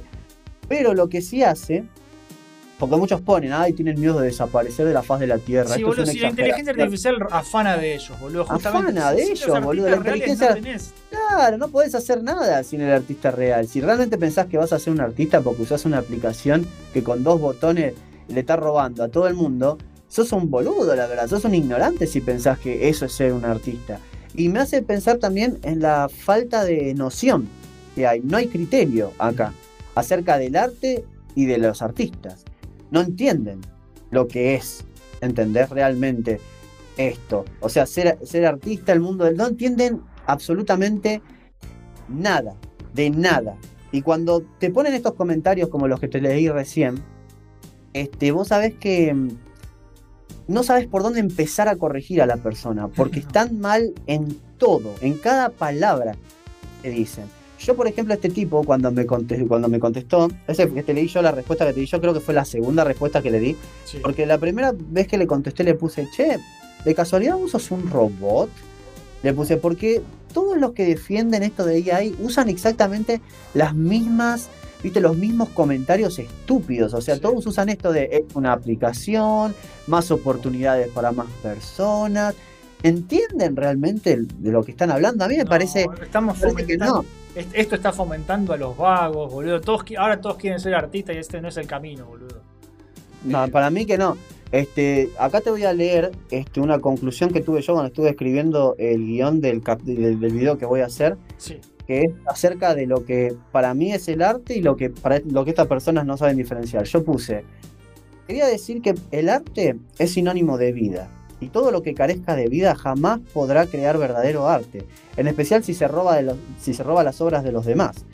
Pero me parece increíblemente triste que después de tanto tiempo aún se desvalorice al arte y a todas sus ramas y carreras, ya que crecer y desarrollarse en el campo del arte es un esfuerzo de toda una vida.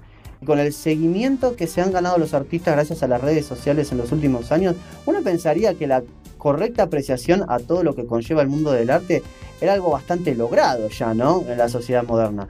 Pero después de ver lo que pasó con la IA y, los constantes ataques que hay a los verdaderos artistas, yo veo que no es así.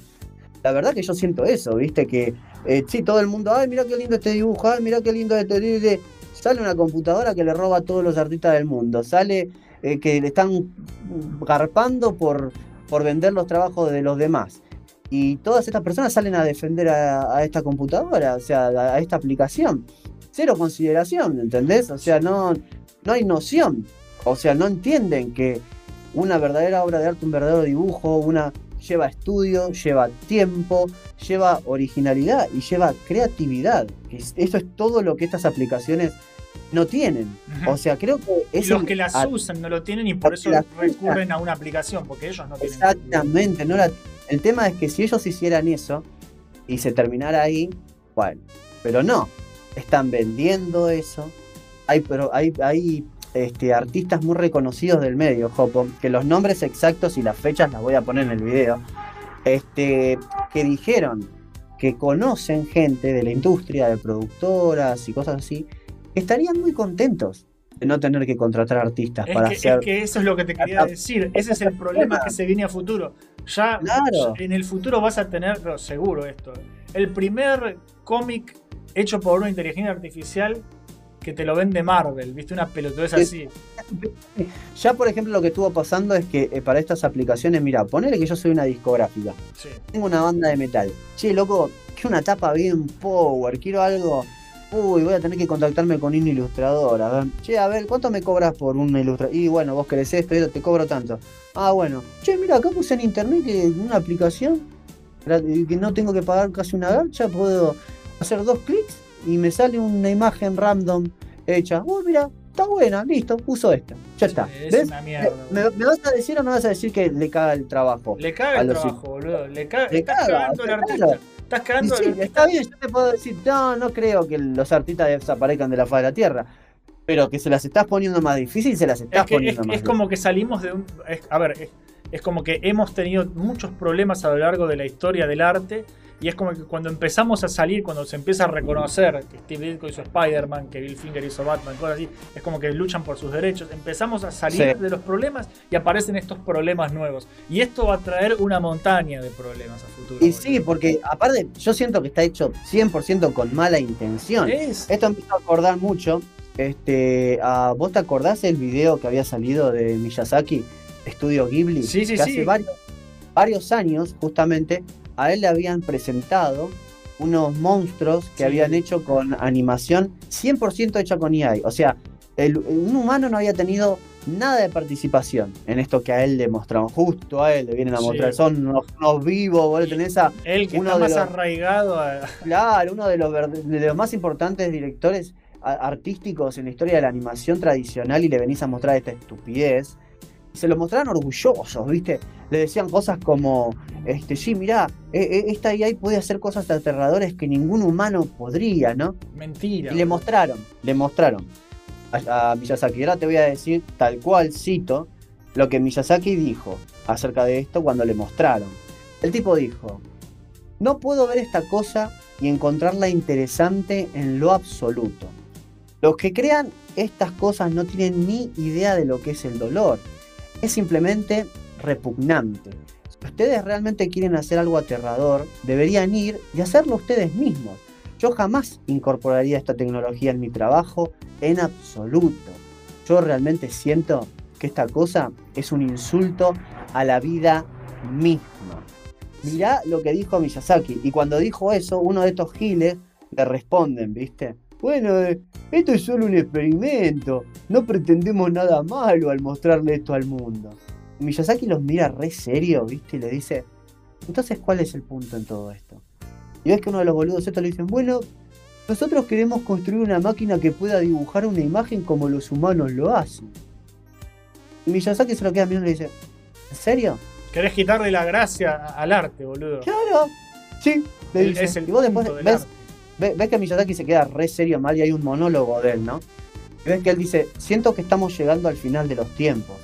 Los humanos estamos perdiendo la fe en nosotros mismos. No podría estar más de acuerdo con lo que dijo este tipo.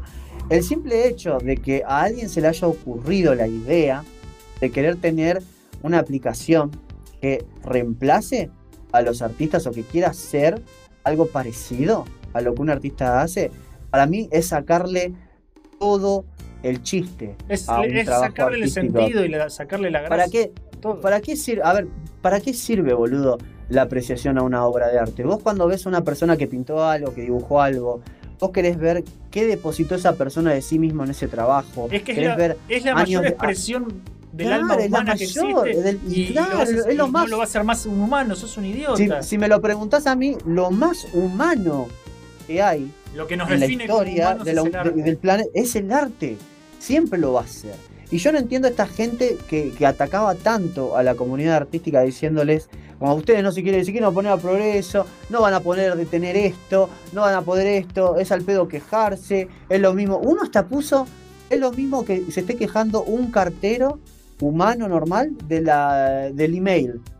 Es lo mismo que se esté quejando un cartero normal del. No, eso es una comparación, boludo, es distinto. es ridículo, no estás hablando de arte, no estás hablando de nada. Y ahí te das cuenta la, la poca noción que tienen no, de no, las ti- no cosas. tienen idea. Esto va a tener un montón de Son problemas legales unos- de, de derechos de autor. Son unos idiotas y sí, justamente la, hay una organización que está formada por artistas humanos, llamémoslo, ¿no? Sí.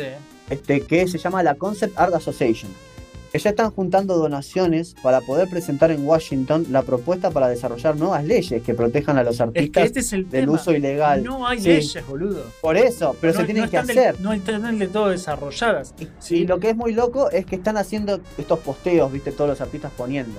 Estamos juntando firmas, estamos juntando donaciones. Lo que estamos exigiendo es una regularización y control que proteja los derechos de los artistas. Y ves que estos hijos de puta les ponen, este, no, no, ¿cómo no? Eso es ridículo, ¿cómo vas a hacer eso? ¿Cómo vas a...? Escúchame, ¿los músicos no hicieron eso? Para proteger su música en internet. Lo hicieron. ¿Por qué es tan difícil pensar que los artistas visuales lo tienen que hacer también? A mí me parece que acá hay de entrada una desvalorización tremenda al el medio artístico en la sociedad moderna Sí. y a todas las ramas de laburo. Es que sí, boludo. Es, es, es la, la- la cosa esta humana que tenemos ahora de estas generaciones modernas de que quieren tener todo servido en bandeja al punto No de que ya no hacemos nada. Y es como Quieren que le- dibujar, le vas quieren dibujar sin aprender a dibujar. Claro, es una mierda, boludo. Y- Quieren cobrar por algo que no que hicieron. no hicieron, boludo. Y Que robaron y que encima robaron. Y justamente eh, eh, cuando Hayao Miyazaki dijo esto y que ahora se vol- volvió Eh. a surgir y se puso de moda, Sí, eh, el, que salió, el que salió a darle la razón fue Guillermo del Toro, de nuevo. ¿sí? Eh, y- y- Guillermo del Todo apoya esto también. Guillermo del Toro es un capo.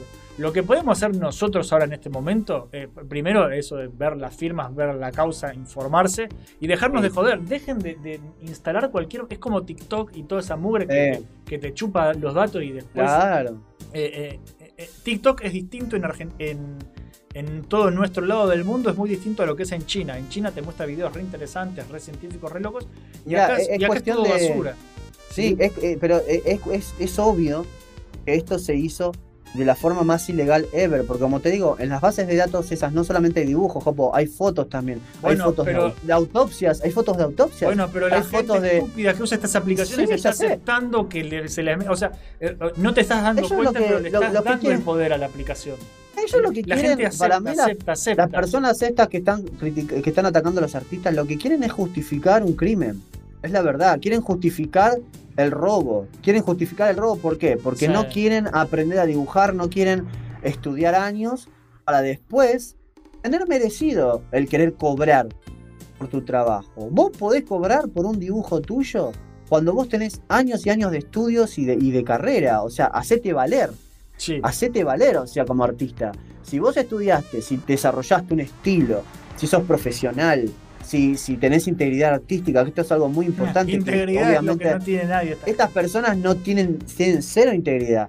Porque cuando todos los, los que están defendiendo a los artistas en ningún momento están hablando ni de oponerse al progreso o, de- o- o- o nada que tenga que, que esté representando algo malo, están diciendo estamos queriendo que dejen de robar nuestro trabajo, Es que, queremos boludo, no que es una respeten, No es cuestión de- nuestros derechos, no es cuestión de opinión esto. Es que no es, no es oponerse al progreso, es que el No. progreso vaya en la dirección correcta. Eh, al menos para una dirección legal, ¿no te parece? O sea, si vamos a progresar, que sea de Mora- forma o buena, ¿no? Moralmente correcta, mejor, porque el legal, hay Claro, cosas tiene legales que que, haber son un- horribles, ¿no? Pero, Claro, sí, no, pero siempre, lo- la- acá la palabra clave a mí, para mí, es moralidad. O sea, Sí. acá obviamente tiene que haber un mejor criterio moral acerca del trabajo de, de los artistas. Todas estas personas que están bardeando, por ejemplo, que, que los bardean a todos, nunca, no, no, no usan la cabeza, se creen que, por ejemplo, cuando ellos juegan un jueguito, este, creen que ese jueguito se hizo de la nada, que no, No, saben que ese idea. personaje, no saben que ese personaje que ellos están usando lo diseñó un artista. gente no que saben no que-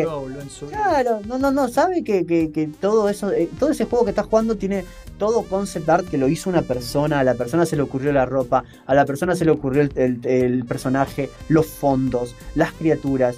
No tenés idea de no que todo. ni idea de nada del, del O sea, tanto- que atrás. Posta, tanto que desvalorizas a los artistas, todo lo que vos consumís y absolutamente todo, tiene a un artista detrás, tiene a alguien que lo hizo. Ojo, no siempre se le habrá pagado lo que corresponde a ese artista y no siempre se le habrá dado el crédito que se merece ese artista. Pero yo te puedo asegurar que sin esos artistas no estarías disfrutando de un carajo de lo que todo el mundo disfruta hoy en día. Ver una película, ver una serie, este, las series animadas de cuando eras chico, te, te pensás que eso no lo dibujó nadie, que no lo diseñó nadie, eso. Sos bastante estúpido si pensás que no le debes nada a los artistas que trabajan de esto, a los profesionales de verdad. Es que hay un, No, desco- no, hay no un le- desconocimiento gigante de cómo se hace. Es una ignorancia, una ignorancia terrible, pero yo estoy viendo una cosa. Una cosa es ser un ignorante normal, que para mí eso es alguien que me dice, Claro, que es alguien que le podés cambiar la cabeza, boludo, también. claro, che, ¿por qué está mal que yo use AI? Porque le estás robando a otros artistas. Uy, yo no sabía, ¿en serio me decís? No, bueno, no la uso más, no sabía. Bueno, bien, te aplaudo, eras ignorante en el sentido de que no sabías lo que pasaba, pero al saberlo no te gustó y no participante. Pero de- no participaste. Pero después está esta ignorancia maliciosa, esta ignorancia orgullosa, cabeza dura Ese es el tema. ignorante. Ese es, el- es el orgullo. Es la gente que se piensa, no, yo tengo razón y que nunca va a admitir el error. Y son todos estos pelotudos de ahora. yo, yo tengo razón a pesar de que se está probando que lo que estás defendiendo no solamente es una mierda, sino que es ilegal, directamente es ilegal. Vos te pensás, a, a ver cuándo les pase a ellos, boludo, a ver cuándo les pase a ellos que algo que ellos hicieron circule en la red y se lo robe todo el mundo y, y lo vendan por ahí, a ver si les gusta. A nadie le va a gustar eso, nunca.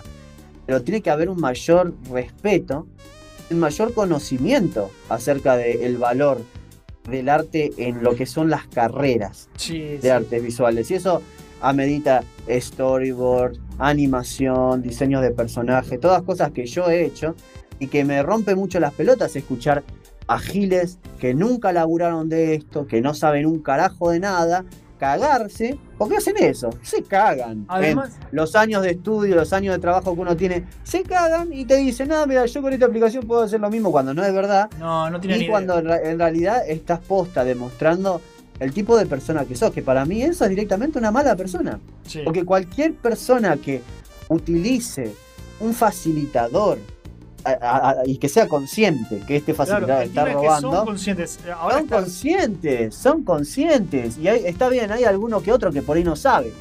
Pero si, si, te, si te enteras, porque estás viendo, es imposible no enterarse, Jopo, en todas las redes sociales están artistas de renombre, artistas como, como Marini, boludo. ¿Vos viste cómo ilustra ese tipo? Es un Sí. genio. eh, poniendo, che, esto es una mierda, dejen de robar a los artistas. Eh, Yo también encontré mis trabajos en la base de datos, pone el chabón. Eh, no fui consultado, no me pidieron permiso, no me acreditaron nada. No quiero que esté mi trabajo acá. Y todo el mundo, eh, sos un pelotudo, ¿cómo vas a decir eso? Danos una oportunidad a nosotros que no sabemos dibujar. Danos... Es ridículo. Yo encuentro que esto es ridículo y posiblemente sea lo más polémico y lo más zarpado que puede haber pasado en la comunidad artística. Porque de por sí, yo no, no, no, no, no me imagino, la verdad, a las personas que hicieron esto, a la- por los desarrolladores, eh, no me imagino ningún tipo de buena intención, boludo. Esto fue a propósito, fue re a propósito. Uno de estos artistas que fueron uno de los primeros, viste, en quejarse Sí. de, de esto que estaba pasando, porque esto empezó cuando una, una AI ganó un concurso de dibujo, viste, que Sí, ganó un premio. Una, una pelotudez. Usando, claro, usando, usando justamente eso. Y lo que eh, acá un capo que se llama, este, a ver, parando un segundo, acá, el artista digital RJ Palmer. Él dijo, yo puedo prever fácilmente un escenario en el que utilizando EI, un solo artista o director de arte podría ocupar el lugar de 5 a 10 artistas de nivel básico. He escuchado a muchos autores que se autoditan decir lo estupendo que sería no tener que contratar a un artista. Las cosas, la cosa es que haciendo este tipo de trabajos pequeñitos, perdón, la cosa es que haciendo este tipo de trabajos pequeños los para creadores, es como muchos de, los, de nosotros nos iniciamos como artistas profesionales, ¿entendés? Sí. O sea, tenés una productora que te dice, que necesito que me hagas un concept de eh, un gato jugando con una bolita de, de- de lana. Bueno, y vos lo haces, ¿entendés? Y así vas aprendiendo también y cada vez vas sumando conocimientos. Y ellos van sacando esto, por ejemplo, lo- el ejemplo de la discográfica que te decía yo. sí. Este, che, una tapa, necesito una tapa así media rara, media oscura. Vas a la aplicación, pones oscura, eh, violencia. Te aparecen mil millones de cosas, elegís una, ya está. Vos ahí ya le estás cagando el laburo. Las personas estas te dicen cosas como, ay, no, se quejan demasiado, no va a cagar el laburo. Sí, te caga el laburo. La verdad te es caga que el laburo. sí. Es que te caga Ok. el laburo y, y La es, verdad es que sí. es más que eso. Mm. Es, es- La comparan, la comparan con otras cosas que pasó en, en se me otras yendo un montón de ideas porque no te puedo interrumpir. Pero Ah, sí. bueno, dale, dale, decime si querés. que el no querer contratar a los artistas eh, es la muerte del arte. Es la muerte del sí. arte y, y- y por extensión es la muerte de la humanidad en sí, porque Sí. el arte es la expresión humana por excelencia. Y claro, es la, es la más verdadera y la más auténtica que tenemos. O sea, esto, posta, por eso eh, Miyazaki dijo lo que dijo. Dijo esto es un insulto a la vida misma. Y sabes qué Claro que más, sí. y claro que Claro sí, que boludo, sí. pero además tienen que dejar de, de- de alimentar con furia las inteligencias artificiales. Sí, Nadie vio Terminator, la puta que los parió. ¿viste? Tipo, nadie. El, el día que Skynet tome conciencia, estamos en el horno porque tienen todo. Y la gente sigue aceptando, aceptando, aceptando y sacando. Ay, mirá qué bonito. Ay, mirá esto que hice. ¿Viste? Yo entiendo que haya gente que inconscientemente dice, ay, qué lindo es. Ay, mirá qué lindo salió esto. Y te comparte cosas hechas por inteligencia Claro. artificial. Pero, pon, pero informate. y- y nada, tenés que darte cuenta que no es cam- el camino correcto. Tenés que Aparte- darte cuenta que vamos por mal camino. Aparte todo lo que estamos hablando, eso es lo que también mucha gente no entiende. Todo lo que estamos hablando son hechos. Sí, sí, sí. ¿Entendés? O sea, porque muchos dicen, esta es tu opinión, esa. No, son hechos, hechos factos. O sea, todos los artistas que documentaron esto, de las bases de datos, de mira estos hijos de puta en, en el Anime Expo que están poniendo un stand y vendiendo. Encima esa chica una capa porque estaba haciéndole fuck you, boludo, al puesto de, al stand de EA cuando sacó la foto, ¿viste? Todo esto es, es- es- es totalmente verdadero, o sea, son personas de verdad que están viendo cómo le roban el trabajo y encima cómo lo, lo, lo venden, boludo, lo venden sin consentimiento, sin culpa ni nada, obviamente no, sin ningún tipo de remordimiento. No, Entonces, le chupa un huevo. Y, y nunca van a de la cambiar de comu- opinión. Ese no es Claro, el progreso- una, una cosa es progresar con un cambio de herramienta. Por ejemplo, el Photoshop es una herramienta, la tablet es una herramienta, programas de edición de video o de ilustración. Todas esas son herramientas. Pero una herramienta deja de ser una herramienta cuando vos lo único que tenés que hacer son dos clics y le estás robando todo a todo el mundo, ¿entendés? Y Claro. encima, encima vendés eso, pedís que te acrediten y encima este, te querés hacer llamar artista. Es como Eso es lo más el insulto, el insulto definitivo, pienso que, que- que es a, a la comunidad artística. Sí, El más definitivo, hace poco se había muerto este, un artista, un artista muy, muy, Muy- zarpado. Estoy, estoy leyendo eh, porque ten- quiero ver el nombre, porque yo el, tengo el- todo anotado. el- el que dibujaba sin, sin ver, sin nada. Eh, para ver, acá lo tengo. Acá. Eh, Kim, apura- Kim Jong-ji. Sí, acá lo tengo. Kim Jong-ji. Este, este tipo falleció hace poco, ¿viste? Y cuando falleció, un día después, Jopo, Sí. un día después, su arte ya estaba en la base de datos de estas aplicaciones y tenías a Giles usándola. Usándola. Y encima el que la usó tuvo el descaro de decir que era un homenaje a él y que le acreditaran el uso Sí. de justamente eh, el, el trabajo este. Cuando para hacerlo ni siquiera le pidió permiso a la familia, boludo, del fallecido. Fue un día después. Bueno, pero de el es, el mismo pro- es el mismo problema que, va, que ocurre con, con los deepfakes.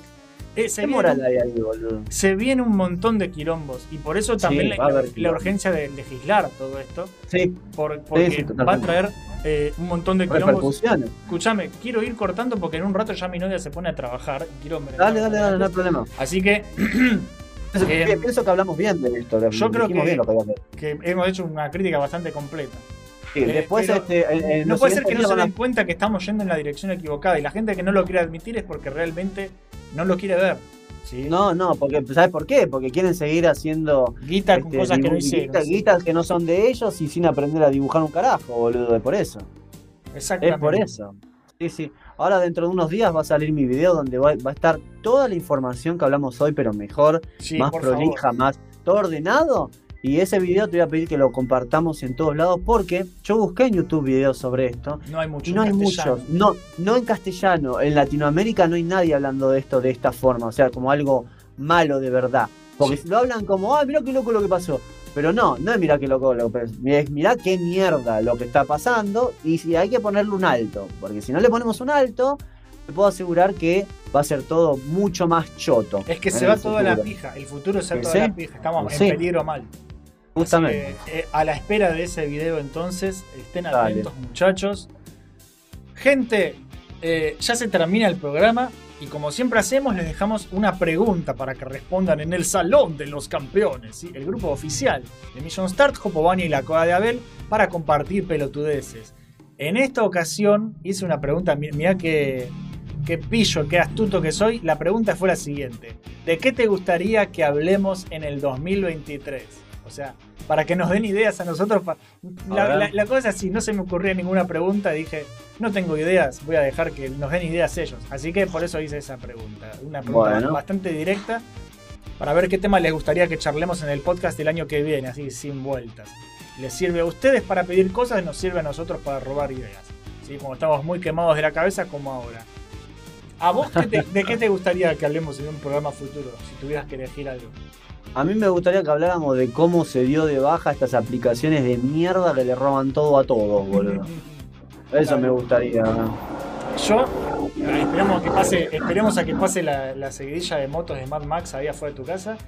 Y Eh, son insoportables. son terribles. Y algo de lo que yo pienso que podríamos hablar, siguiendo justamente esta misma línea de chorros artistas, Sí. es de Nick.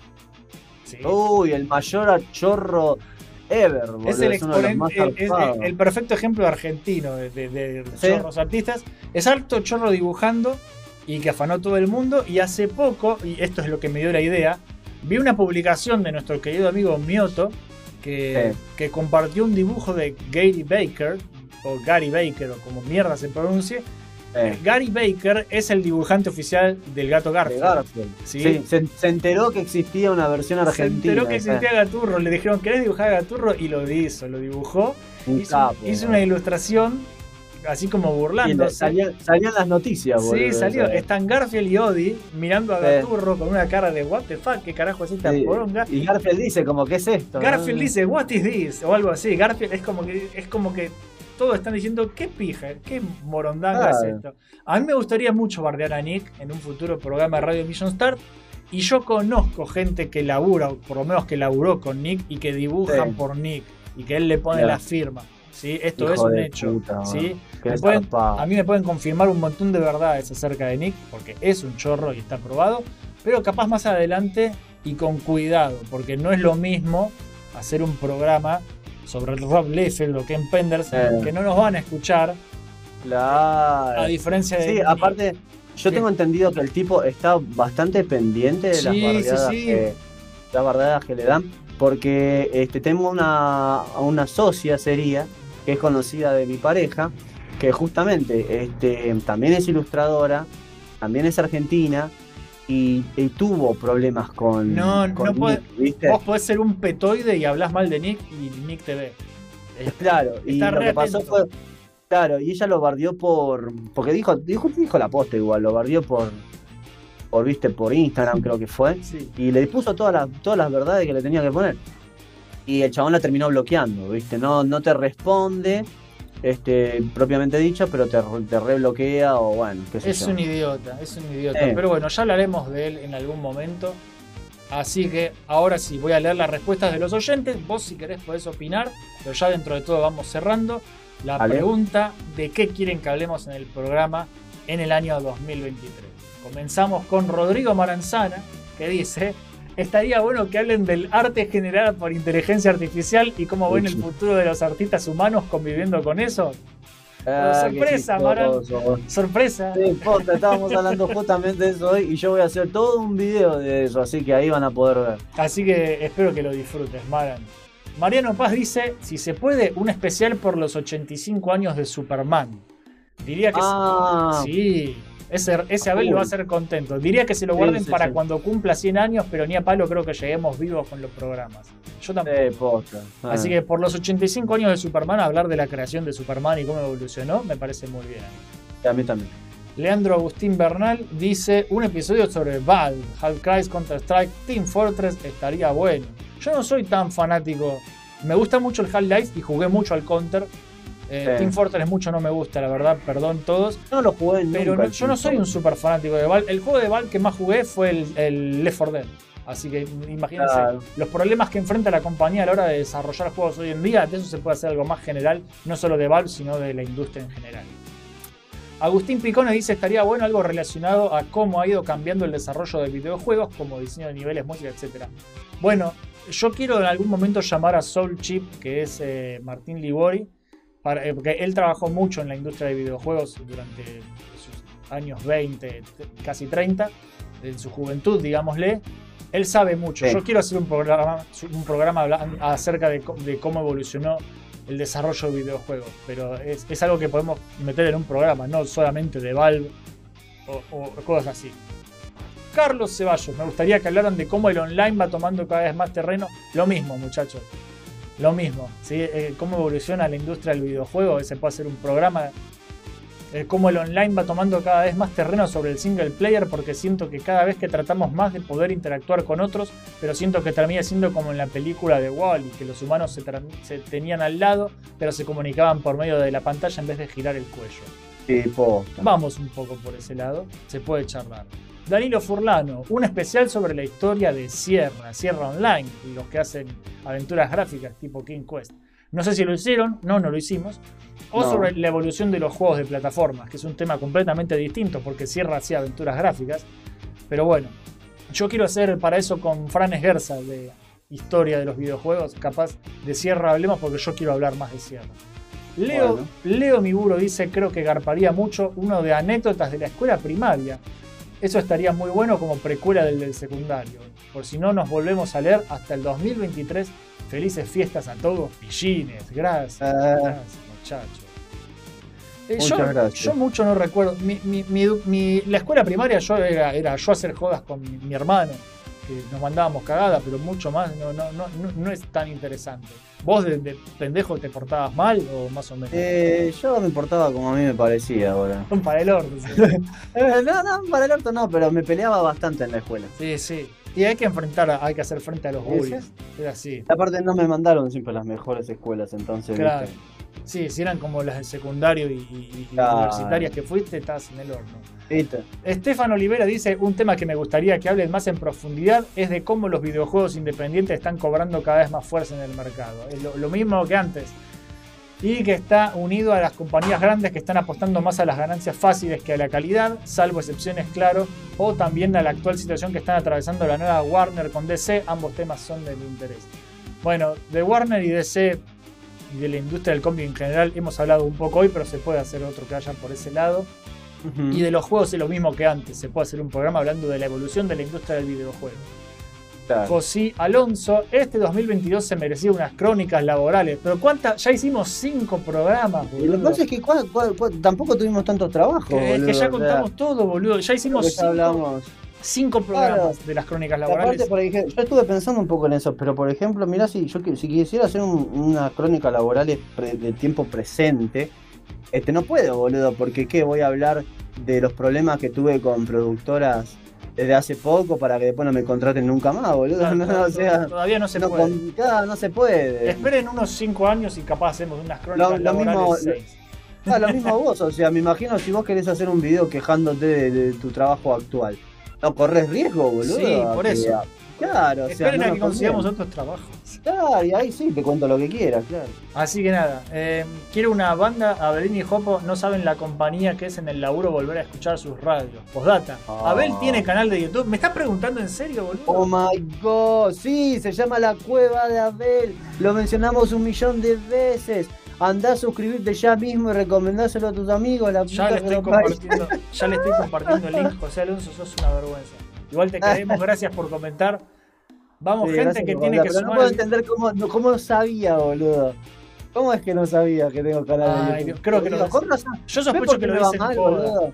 ¿Ves por qué me va mal a mí en mi, en mi canal, boludo? Por esto. Ah, me- Ahora estoy leyendo que, que tiene que sumar el video que hizo su recomendación de la peli de Dead Space. Fue espectacular. Me lo dice. Ahí, ahí pensé que me decías. bueno, si, si- si les gustó tanto, compártenlo por todos lados, por favor, así me ayudan un poco, porque yo la verdad me estoy cansando un poco de ver qué tengo que hacer para que a un video más o menos le, le vaya bien, boludo. Sí, es una Porque es, ago- es agotador y uno no siempre tiene las ganas. Sí, yo de eso te recomprendo. A ver, Punto Brush dice de animación retro y comparativas de doblajes. Ya doblaje es un poco más específico, pero me gustaría. Matías López, necesito el especial sobre Guillermo del Toro, un astro en pelis de terror y fantasía. No existen mejores pelis de Hellboy que las suyas y este año la rompió con Pinocho. Además, lo buen tipo que es con todo el mundo. Estoy A mí me encanta, eh, hace poco las vi, este, me encanta fucking Hellboy y Hellboy 2. Sí. Creo que él fue el mejor director que podríamos haber conseguido para una película de, de Hellboy. Y por eso quedó tan en evidencia la, la chota que fue la nueva. Sí. Porque se notaba tanto que no, papá, no, no está bueno, no, no es de Guillermo del Toro, así que métetela en el culo. Exactamente. Jorge Alberto Valera Cacique, que es el señor Arcanus Tops, síganlo. Dice, me gustaría que hablaran de la saturación de juegos desde algunos años. Volvemos al mismo tema, evolución de- de- del género, está sobresaturado hasta el culo. Juan Núñez, me preguntaba si hablarían algún día a más profundidad de las producciones de Bat in the Sun. Creo que se- Sí. no todo un programa, pero sí. No todo un programa, pero, pero sí, porque eh, de Son hace cosas mucho, muy buenas. Este, yo los conocí cuando hacían esto de. mm, ¿Viste las peleas de, de superhéroes actuadas? Que el Sí. resultado. El resultado era mediante los votos de fans. Entonces a veces había resultados que me gustaban y a veces que no me gustaban tanto. sí. Pero me acuerdo que algo que me encantaba que hacían era que, por ejemplo, estaban esas conductoras preciosas y que te decían, viste, bueno, mira, si gana Wolverine, eh, no sé, yo lavo el batimóvil en bikini y si pierde coso, te tiro a vos una botella de agua en los pechos. Hacían esas competencias y estaban buenísimas, boludo. Me acuerdo mucho de eso. Y hace poco habían hecho también un documental con Jason, eh, Jason David Frank, justamente, Sí. de My Morphin Life se llamaba y era un, un par de capítulos mostrándote la vida de él yendo a eventos, viste, a cosas. Y él participó mucho con ellos. Sí. Creo que en el Instagram de ellos, cuando él falleció, publicaron un montón de cosas de él, viste, poniendo que lo iban a extrañar y que fue un placer trabajar con él. Es que era un placer de persona y yo de eso, de eso es otra cosa que haría un programa. De Power Podríamos hacer un programa espe- espe- específico de los Power Rangers. Y ahí podemos hablar de varias cosas de los de Power. varias cosas. Termina Juan Núñez diciendo, me vi dos fanfilms de Batman que hicieron, que son Paciente J y Ciudad de Cicatrices, que me recoparon. Un saludo y felices fiestas. Eh, Gracias. muy bueno. Juan. Gracias. Matu Fernández dice, me gustaría que hablen de su evolución, o sea, desde que empezaron en YouTube hasta que ahora están con sus cuentas separadas. Además, me gustaría ver cómo ven el futuro de cada uno de ustedes en YouTube y cómo ven el presente y futuro de Argentina en la industria de los videojuegos. Argentina se va al en Argentina en todo sentido se va al En caño. todo sentido. Yo sabes qué me imagino cuando. Cuando. Mira, eh, Dios quiera que yo me pueda ir y todo, ¿no? Pero yo me imagino que si un día yo digo, che, quiero volver a Argentina a visitarlo a Jopo. eh, Yo tengo miedo de, de llegar y que me pase lo mismo que el final feo de Army of Darkness. Sí. Yo voy a llegar a Argentina y voy a ver eso todo destruido, ¿viste? Ese, ese vistazo de toda la ciudad destruida con el fuego en llamas así, la música. Yo voy a decir, no, no, decir, boludo, puta que yo pienso que este país va a, no sé, retorcerse bajo su propia crapulencia, Sí. boludo, porque cada vez que pienso que la gente de este país no puede ser más estúpida, siempre me termina sorprendiendo. Cada vez que pienso que los políticos de acá no pueden ser más delincuentes, siempre me sorprenden.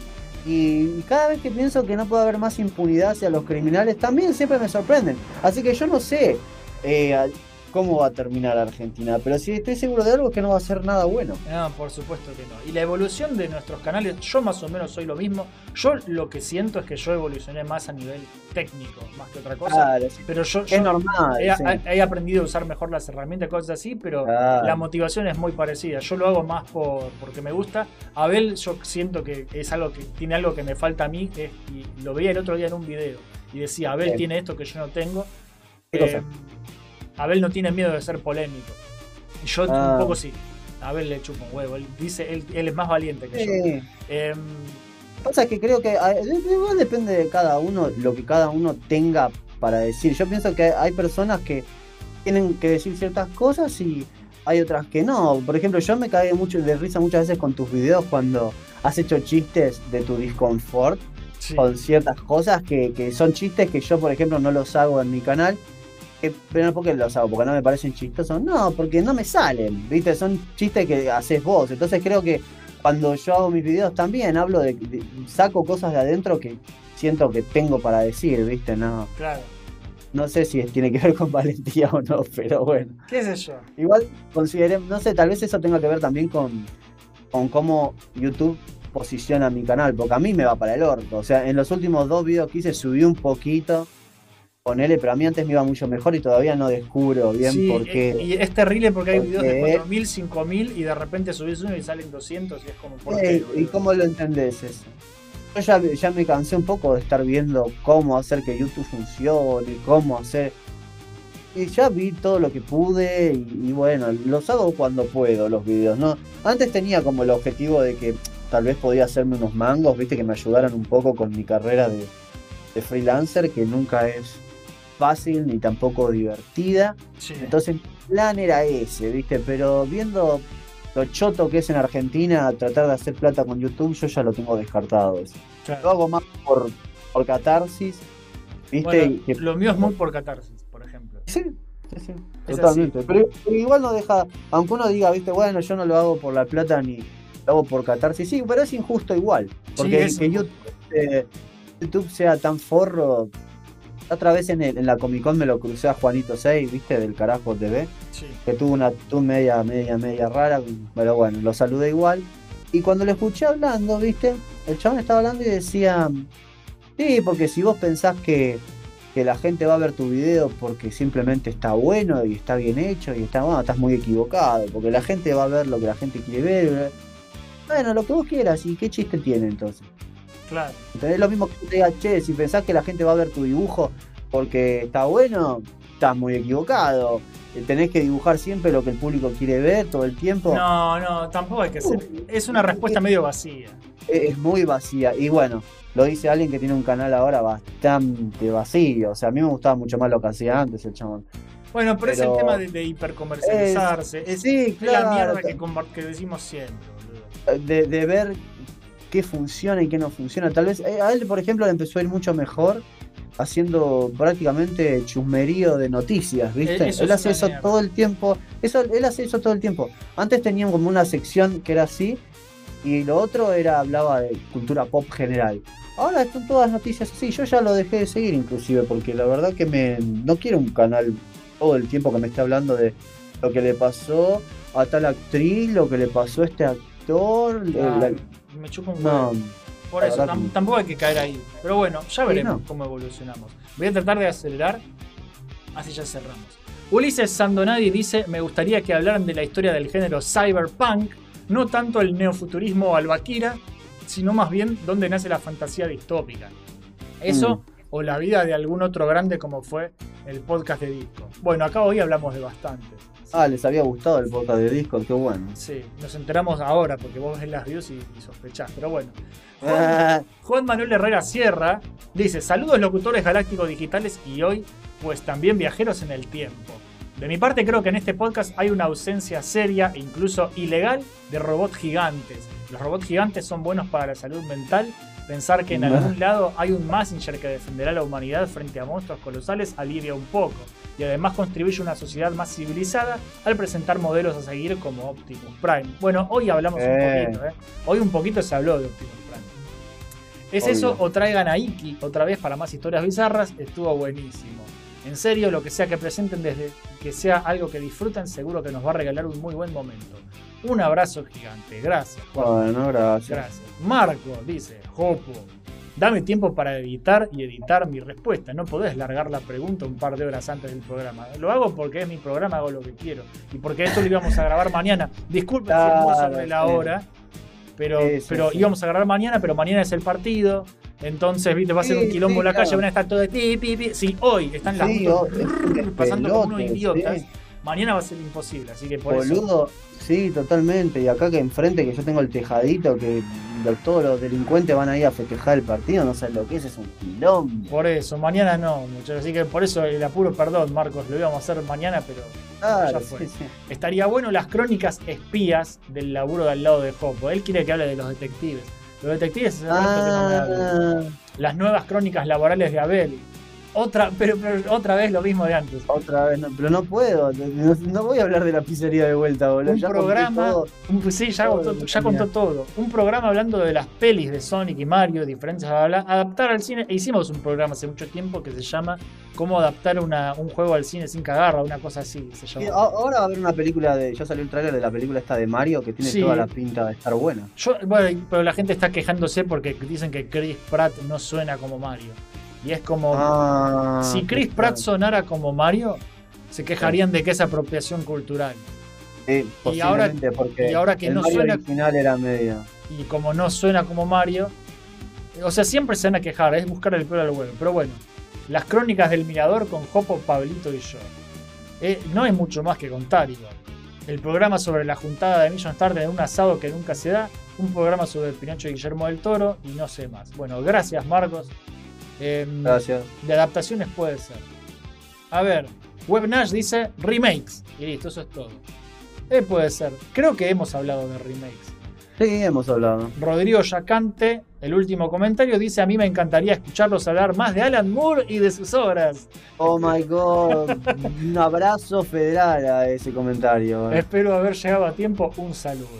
Bueno, gracias Rodrigo. Qué Espero buena onda, esperamos gracias, haberte Rodrigo. alegrado porque justo hablamos de Alan Moore hoy. Qué bueno. Gente, ahora sí, vamos cortando. Eso fue todo por hoy. Espero que hayan disfrutado del programa y si es así, por favor, compartan, dejen like, comenten qué les pareció, contesten la pregunta que les hicimos a los oyentes y recomienden nuestro fucking contenido Eh, por a favor. más personas. ¿sí? Por, a por más favor. personas. A ver, por el amor de todo lo que es bueno, les pedimos se suscriban a Jopovania y la Cueva de Abel, además de Mission Start, porque esos son nuestros canales personales donde hay más contenido y mejor, ¿sí? Porque, a ver, Mission Start ahora es más que nada para gameplays, podcast y algún otro recoanálisis en el horizonte. El otro día tenía ganas de hablar de la saga Uncharted, hice un recoanálisis de la saga Uncharted. Eh, Uno cada mil años no, no me viene mal. Pero bueno, es más que nada podcast y gameplays. Así que nada, vayan a ver también La Cueva de Abel y Jopovania porque son más análisis de cosas que nos gustan, que recomendamos. Claro, claro. Mírenlo, boludo. Em, también queremos aprovechar, por supuesto, para agradecerles a todos aquellos que siguen disfrutando de nuestro contenido. Gracias, como siempre, a mi hermano Fran por haber hecho la música. Gracias a los oyentes del podcast. Y, por supuesto, no queremos retirarnos sin desearles a todos ustedes unas muy felices fiestas. Felices fiestas. Señores, felices fiestas, feliz Navidad, feliz Año Nuevo. Coman Porque como la- cerdos, por favor. Con la crisis económica que hay, no sé qué tan felices van a ser esta Bueno, fiesta, lo pero más feliz que puedan. Lo Sí. más que se pueda. coman como gordos hasta casi quedar muertos, emborráchense, celebren y disfruten lo poco que tenemos de bueno en este país. Eh. Celebren antes de que venga el fin, Sí. Más no hay, muchachos. Aprecien a los amigos y demás seres queridos. eh, y eso es lo que más importa, en definitiva, gente. Al, al final, coman como cerdos, pero banquen a los que te bancan y que cuentan con vos, ¿sí? Eh, Bien. Así que nada, terminen bien el año. Ya cerramos. Les deseamos lo mejor en sus vidas. Mi nombre es Jopo, él es Abel. Nos vemos la próxima y que la fuerza los acompañe. Chao.